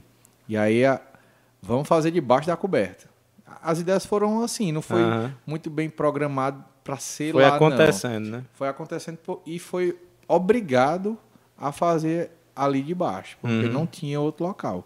Se a gente tivesse alugado um, um, um palco com a cobertura, a gente não Eu- teria pago nada. Não sei. Não teria pago somente, teria alugado. E foi a, a questão, né? Era, tinha sido programado para janeiro. Janeiro teve um, um- um novo lockdown, né? Janeiro agora. Ah, sim. Foi programado para janeiro e janeiro teve mais um, um lockdown, né? Com- Já com, com, com a, a Omicron, né? Enfim. Uhum. Aí foi postergado mais uma vez o festival. E como o Thiago, re- e como o Thiago falou, né? Só para ressaltar, é, patrocínios, os, os patrocinadores não puderam. A gente, nós estávamos com medo de, de, de, trazer banda de fora e, não, não ter não- nem condições de, de, de pagar. Nós não sabíamos de nada, né? Se, vai, se ia dar certo, se não ia. Enfim, aí nós decidimos ser vamos trabalhar a cena local, de um jeito que nós nunca trabalhamos. Por exemplo, é, depois dos, dos, festivais, né, logo após os festivais, Célio sempre colocava nas nossas redes sociais pedindo feedback da galera, uhum. né, do, do, do, público do Telha. E ele sempre pedia rock nacional, rock nacional. Porque vocês não trazem uma banda de rock nacional. Porque a gente gosta de menor. Aí surgiu a ideia da Decretos. Porque além deles tocarem é, rock nacional, né, os grandes clássicos, ele tam, eles têm um trabalho autoral, e um trabalho autoral bom. Legal, é legal. Bom. Aí pronto, vamos, vamos trabalhar com decretos, vamos chamar decretos. E os caras sempre foram gente boa demais, desde o primeiro contato, não, dá certo, nós vamos, nós vamos, nós vamos. E deu certo, né? For, fora a The Stoned, né? The Stoned e, a, e de, a Decretos e a, a Stoned ficaram com aquela parte autoral, mais autoral, uhum. né? E atirando com a, pau, é metal. É, e atirando já com o cover e já a parte mais pesada, porque é. faz parte do evento já, né? Pois é, uhum. e, e, eles têm uma música autoral fantástica. Pode crer. Pra deixar. É mesmo, viu, velho? Eu tinha esquecido essa música de, aí. Eu é, vi no programa de Heber na, na Mais FM, né? Pois é, e, e agora que você puxou o assunto e Eber sempre apoiou todas as edições do uhum. Telha. Né? Sempre é divulgou verdade. muito. É um dos caras que eu quero que venha aqui, viu, verdade. velho? Verdade, ele merece. Pois ele merece. Aí, e ali é conhecimento, muito conhecimento, viu? Quero que ele venha, eu quero que é ele venha. É o cara que está aqui desde os anos 80 aí, desde os anos 90 ele talvez tem programa único, de rádio, talvez no começo dos anos 2000, programa, né? né? Pois é. é, bicho. Aí você vai ter uma voz de veludo aqui, viu? Ah. Oi. Oi, tudo bem? É porque eu tô aprendendo ainda, mas eu vou baixar uns plugins aí, mas que eu vou apertar aqui no celular e vai ficar minha voz vai ficar Oi, tudo bom? Tal. Caras, vou falar, esse telho aí foi foda demais, velho. E uma das coisas que eu, que eu falei aqui já, já falei, eu preste atenção demais nas coisas. E eu vendo vocês lá ouvindo o Power Metal, atirando e tal no final, eu disse, ó, oh, bicho, esse aí é que é o festival do cara fazer. Olha como é que os caras estão, velho. Vocês estavam felizes, bicho, em tempo de se jogar um em cima do outro, assim. Vocês são amigos de, de muito tempo, né? Todo mundo se gosta, aí vocês se amam de verdade. E ver, tipo, Vladimir, Júlio César, o próprio Paulo Silas estava também. Tiveram é, umas o... faltas aí, faltou Cezinha, não foi César? É, César, César ele não veio. Né? Cássio, Cássio tava aqui, tá, não tá não. Cássio não tava. Foi massa demais. Vocês estavam muito felizes, velho. É, Mamal teve um problema no dia, né? Teve um problema no dia é, que não é, foi e tal. Na verdade, na verdade esse, esse telha tiveram vários problemas, né? Inclusive, a gente não pode deixar de, Vamos de, falar. de comentar. Teve o primeiro problema lá no dia, na hora, foi a preocupação na chuva, né? Rapaz, vai ter hum. que, vai ter que, a gente vai ter que colocar o pau aqui embaixo desse, desse, dessa coberta mesmo. E depois, quando tava tudo certo já, deu um problema no som. E Cara, aí... vamos falar sobre esse problema do som aí. Bicho, vou te falar, eu fiquei desesperado. Eu imagino vocês. Eu fui lá à tarde, porque, eu, como eu falei, eu gosto de ver essas paradas de montagem de palco e tudo, porque é sempre aprendizado. Para quem trabalha com música, festival e tal, sempre é aprendizado. E maior do que aquele ali eu nunca vi. É. Cara, quando os caras ligaram o som assim, vai começar agora, apagou a tudo. o, primeiro, o primeiro ensaio. É. O primeiro ensaio. A primeira passagem de som. Primeira passagem de som, na Apagou verdade. Apagou tudo, o som fudeu, foi. tal. E foi assim, não foi tipo. Isso o, o aí, problema foi esse, não. Foi meia hora para achar o problema isso, lá. Isso aí foi 4 horas da tarde. Foi. O problema foi, foi resolvido 8 e meia 8 da e meia da noite. 9 horas da noite. Caras, eu, eu vejo assim também o profissionalismo dos caras, porque João Afonso veio, trouxe o som do Guilherme, né, do Return Studio. O Guilherme trouxe a equipe dele. E eu vi assim, quatro caras correndo como louco, de tipo, vamos descobrir o que foi e vamos resolver. Não é tipo preocupação com o som, quando foi o prejuízo, não era isso, não. É, vai rolar a festa, não vai deixar de ter telha. E já tava assim, bicho. Tinha uma galera de cabeça baixa, tinha outro olhando pra cima. como, como, como era o nome? Como é que a gente do, faz? Do, do in que ajeitou o som, aquele que é. Marquinhos. Marquinhos. Marquinhos. Marquinhos foi o, foi o cara que conseguiu desenrolar lá. Desenrolar assim, para ligar uhum. o som novamente. Eu precisava de Marquinhos para ligar o som. Ele, é. ele, conseguiu, ainda bem. Esse Marquinhos é da equipe de, de, de Guilherme. Guilherme. Ele estava lá, né? As outras pessoas que, as outras pessoas que, que, que tinham que existir para que esse som funcionasse do jeito que funcionou no dia foi Piel e João Afonso. João Afonso. Porque ele inverteu toda toda tudo que você pode Coisa de imaginar. gênio, velho. Tudo que você pode Piel imaginar. chegou junto lá com o material, né? Com as Foi. caixas e tal, botou nos peitos de João e ele resolveu. solícito na hora e foi, Porque, voltou, foi, voltou. resumindo, o que aconteceu foi que o som de PA que eles tinham preparado que queimou, não foi as caixas que queimou, queimou que ia transmitir para elas.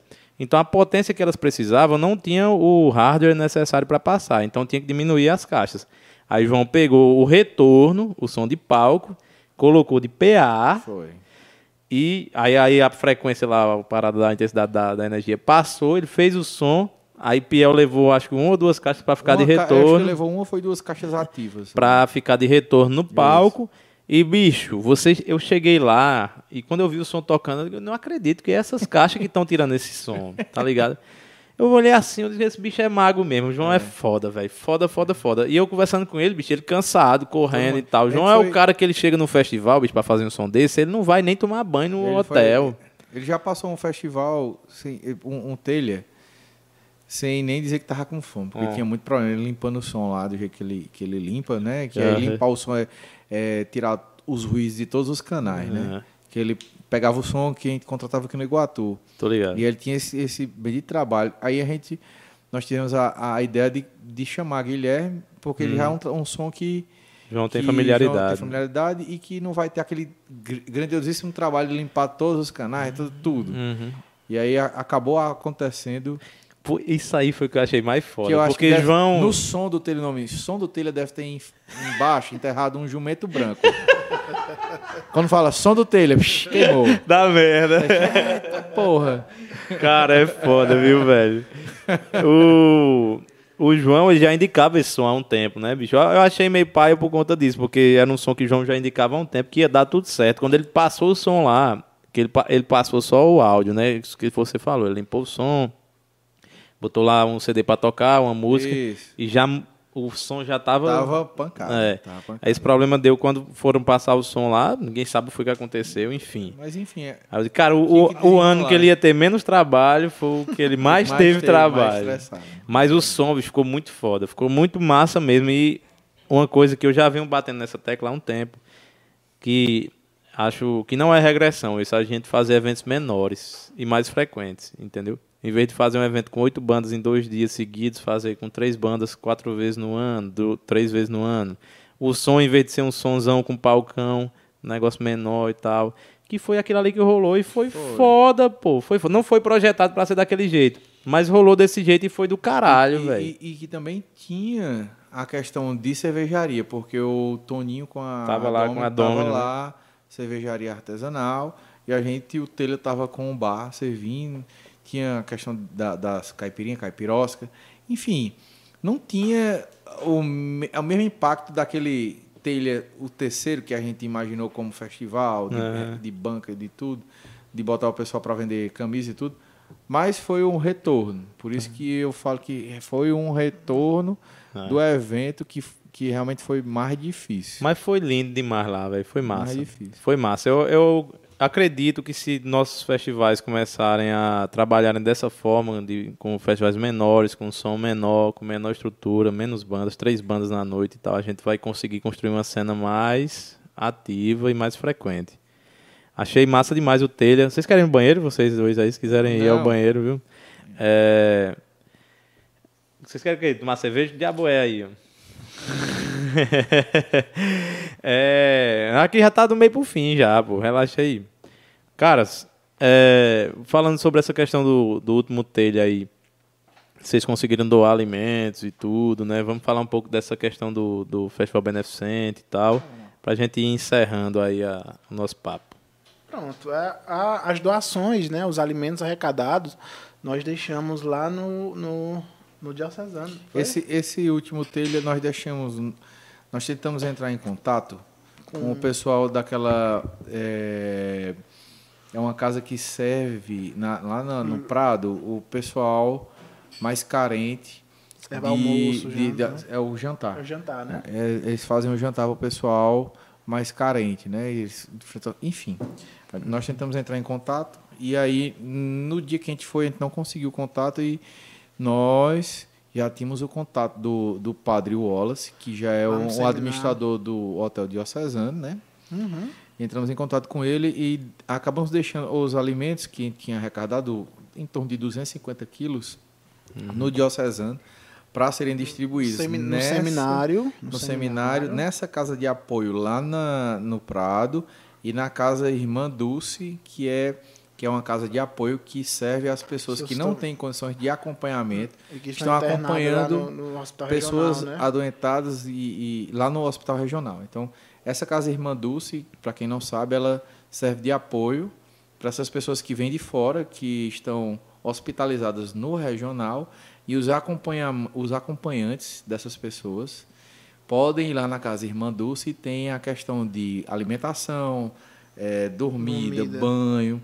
E é por trás do hospital regional. É uma casa que, que realmente recebe muita pessoa, muitas pessoas, na verdade, e, e que precisa de ajuda. Essa casa, ela é faz parte de diocesano, mas ela recebe vários, várias ajudas de, de, de, de Entidades, pessoas, né? de alguns, de alguns, né? Na verdade, não são todos, mas de alguns, algumas pessoas do comércio aqui do Iguatu. Tem, tem um pessoal que doa arroz, tem um cara que carne, que é o mais caro hoje em dia. né? Mas eles tem dia lá que eu já conversei com, com a, a- uma das freiras lá que o pessoal só serviu arroz e feijão. Mas arroz e feijão dá para comer para quem não tem nada para comer, Pra caralho. entendeu? Sim. Lá muito bem organizado. Mas enfim, o objetivo do do telha, um dos objetivos é justamente fazer esse tipo de ajuda, né? E por isso que a gente toca muito nessa parte de filantropia. Às vezes o cara chega para entrar no telha e a gente sempre está na portaria. Não, cara, eu queria pagar um dinheiro a mais porque eu não trouxe o alimento. Mas o mais importante acaba sendo o alimento. O cara vem com o ingresso, o ingresso é bom porque a gente paga a te- o- o- a- as bandas, paga o estrutura de som, paga o cara do- da iluminação, paga, enfim, os gastos necessários. O, o- nós do Telha nós não tiramos um real para nenhum, nenhum, nenhum integrante do Telha. Todos, na verdade, acabam pagando é uma cota anual, como a gente já falou aqui. Tô né? Então, ligado. a- acaba sendo um trabalho assim filantrópico, né? Porque a gente passa é, alguns dias trabalhando para que no, no domingo a gente faça a contabilidade, pagamos as bandas, pagamos pagamos o som, tal, pronto. Tem quanto de alimento?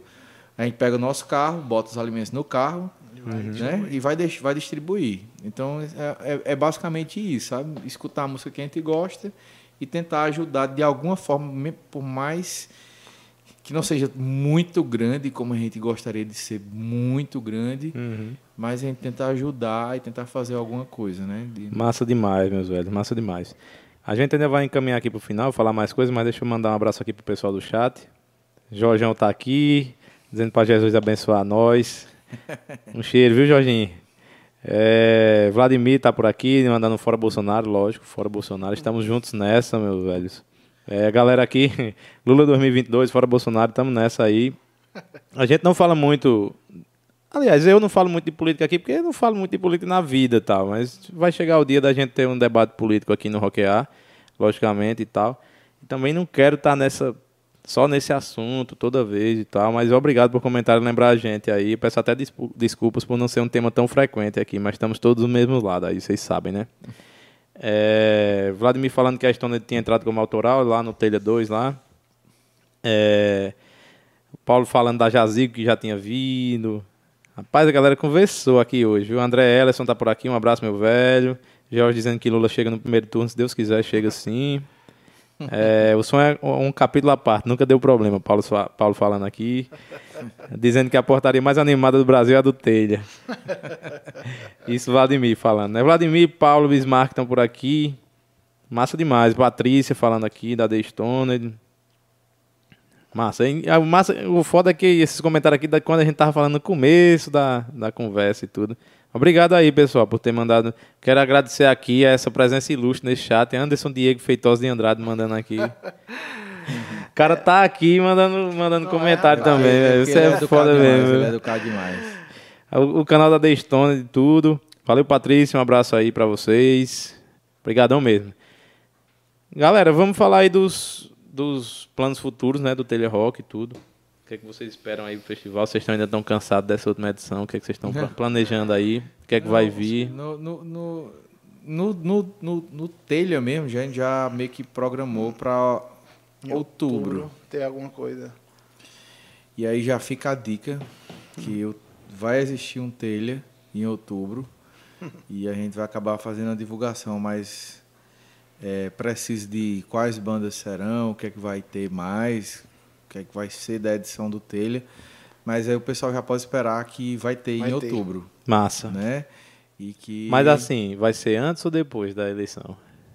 Pois é, vai ser Eu queria que fosse antes.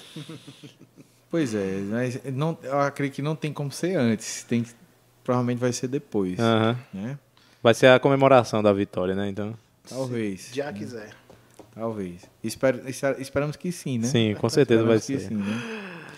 Mas é isso, assim. é- Eu acho assim, velho, é, até cortando vocês, depois a gente volta para esse assunto, eu acho que nós, festivais, cena alternativa e tal, temos que nos unir aí nesse primeiro turno da eleição e fazer uma movimentação, mesmo que seja partidária e tal, que no final as bandas vão ter liberdade para falar o que quiser, entendeu? Inclusive uma coisa que a gente pode comentar, dessa questão de dar liberdade às pessoas para falar o que quiserem, e seja o que for, entendeu? Que você quiser propagar, você nunca vai ser tolhido de falar o que você quiser. Claro que a gente vai gostar mais se você falar uma coisa que a gente tá junto, mas se você quiser falar outra parada, inclusive falando aqui desse podcast, se você quiser vir aqui falar, falar outra coisa, fique à vontade, velho. Aqui não é um ambiente que a gente vai trabalhar com censura. Mas eu acho que a gente tem que ter um evento, pelo menos na sexta-feira antes do primeiro turno, a gente tem que ter um, um negócio integrado, entendeu? Em todas as cidades, ter pelo menos uma banda tocando em algum lugar, num bar, numa ponta de esquina, a galera se juntar para fazer. Porque a galera vai para a cidade votar, com certeza vai votar. Vai. Entendeu? Então, pra gente fazer, organizar, pra de alguma forma a gente fazer uma movimentação conjunta aí, todo Mas, mundo. a- a- o, o Mas- Telha não tem como se unir, porque se tiver um evento do Telha, algumas pessoas têm que viajar e sair das suas sessões. Né? Mas, Aham. né? Mas é, a gente pode tentar fazer um evento assim, pelo menos aqui, não um evento como o Uhum. Telha, mas botar a barraquinha num local que Isso. o pessoal possa marcar Uhum. e botar o banner do Telha e dizer que a gente está apoiando a questão da, da movimentação política e expor nossa, nossa opinião política, Isso, né? De, isso.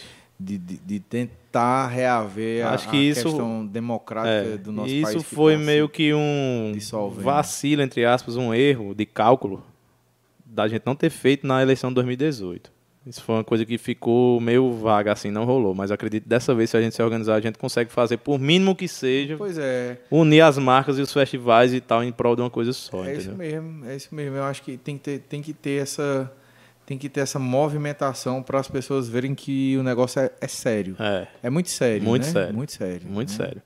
E assim, eu acredito que isso é um turning point do Brasil, da história do Brasil. É uma, é uma época que a gente está vivendo que vai delinear tudo que a gente vai viver nos próximos 50 anos. Então, se a gente vacilar agora, velho, se prepare, viu? Na verdade, que esse, esse baque dos últimos quatro anos é só uma amostra do é, que vem é um, aí. é um baque muito grande para se ter um, um reviravolta já. Aham. Né? Mais quatro anos é, é um negócio assim surreal É, que a gente nunca imaginou passar e que estava só vendo nos livros e não estava conseguindo visualizar. E é muito bom que eu não veja. é, é muito bom que eu só, só veja no livro mesmo, sabe? é, exatamente. E, enfim, Exato. Se a gente, eu acho que se a gente não conseguir agora, que está tudo caminhando para a gente conseguir voltar, né? A gente conseguir voltar a viver de boas. Se não conseguir agora, vai demorar muito para ter outra oportunidade. E a gente não pode vacilar nesse sentido, entendeu? De deixar passar essa oportunidade de se manifestar. Porque da última vez todo mundo se manifestou, mas pessoalmente, né? Todo mundo fez sua manifestação pessoal, foi lá na passeata, fez alguma coisa e tal, mas a- dessa vez a gente precisa fazer a- os festivais falarem, cara. Fazer um negócio massa. Lógico que isso é uma ideia que eu estou jogando aqui, a gente vai trabalhar ainda e tudo, mas é massa a gente criar um grupozinho de WhatsApp com todos os, os- os organizadores e tal, para tentar fazer uma, uma movimentação legal.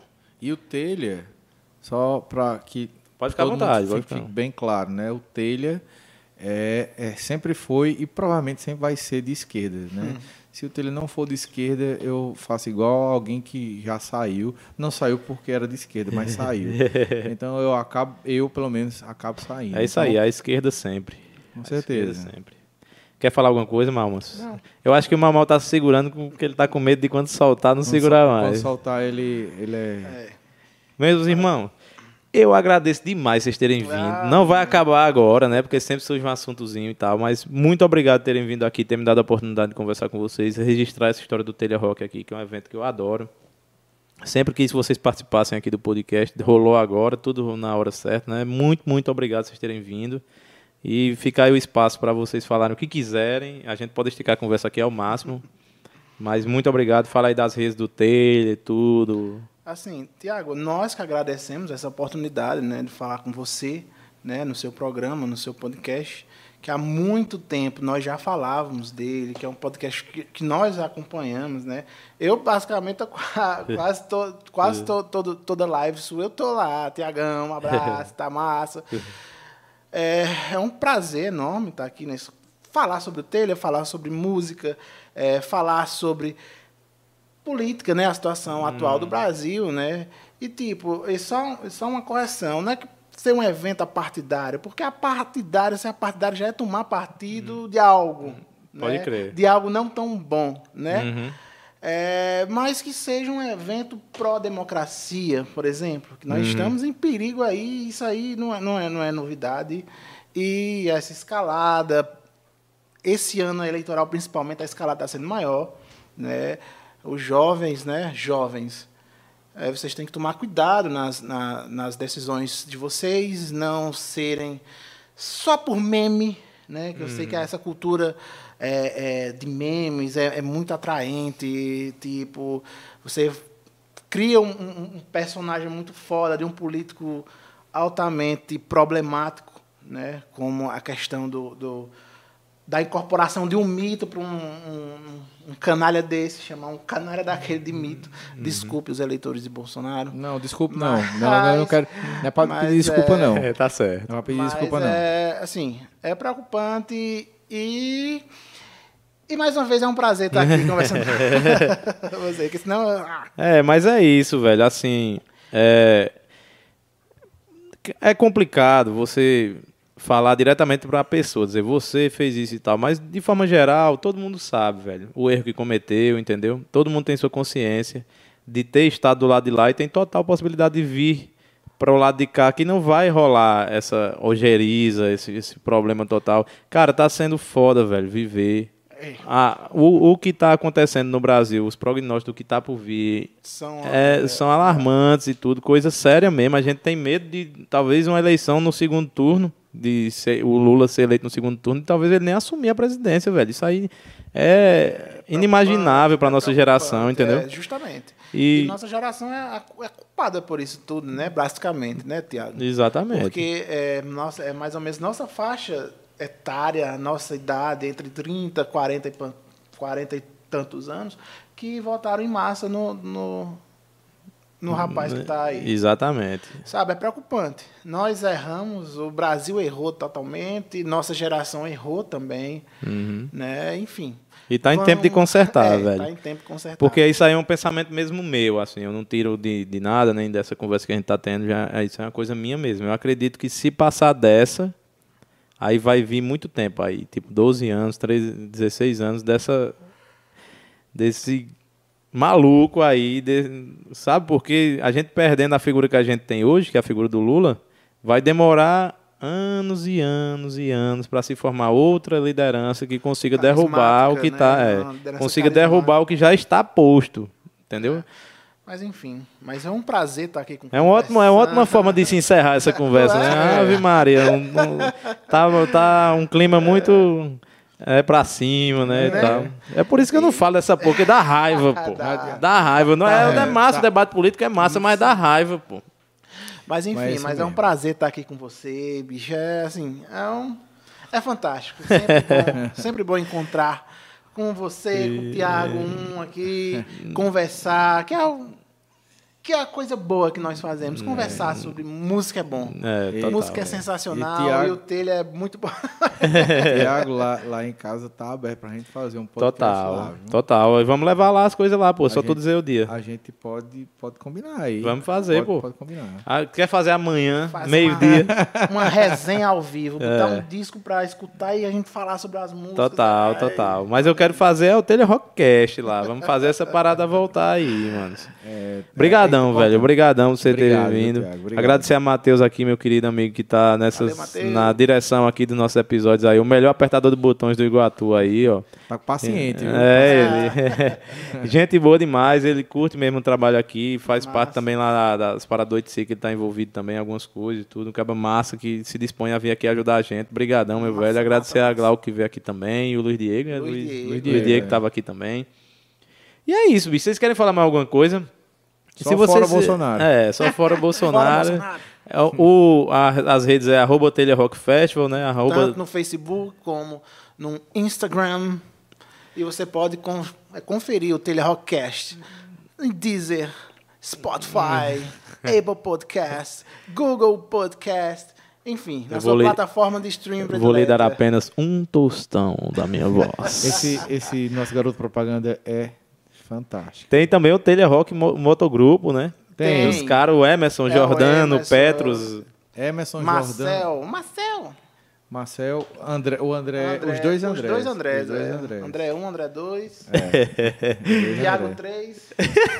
Tem Tiago 3, é verdade. É. Tiago já copiaram, né? Que a gente chama. É isso aí. Verdade. Pessoal, brigadão a vocês terem vindo. Quero agradecer demais a do Porto por todo o suporte no podcast aí desde o começo. Agradecer a Paulo Silas da Geosolos, todos os patrocinadores aí que estão com a gente desde o começo. Está sendo muito, muito foda essa, essa vivência aqui no Iguatu. Também está sendo massa para mim descobrir novas coisas aqui, conversar com novas pessoas. É, estou me sentindo cada vez mais em casa no Iguatu. Agora Iguatu minha casa, né, velho? Eu amo mesmo o Juazeiro e o Brejo. Aí não tem. Meu imbigo tá enterrado lá, não tem como fugir, né, velho? Mas eu tenho essa realmente essa parada de ir em cidades assim, conhecer a galera e tal, sempre vinculado a essa cena. Pra mim tá sendo muito foda fazer essas entrevistas aqui. Muito obrigado. E a gente se vê. Que você quer passar a sua rede pessoal? Você quer passar a sua rede alguma coisa? Só procurar Anderson Diego Feitosa que tá lá. Massa. Acho que sou o Não, nem tem rede. Minha rede é só em casa mesmo. Só rede de dormir. Pessoal, muito obrigado a vocês aí por terem acompanhado essa live. Agradecer a todo mundo que estava no chat aí. E mandar um abraço para meu querido Matheus, que agora vai encerrar esse podcast. Valeu. Matheus. Valeu, Foi Matheus. boa.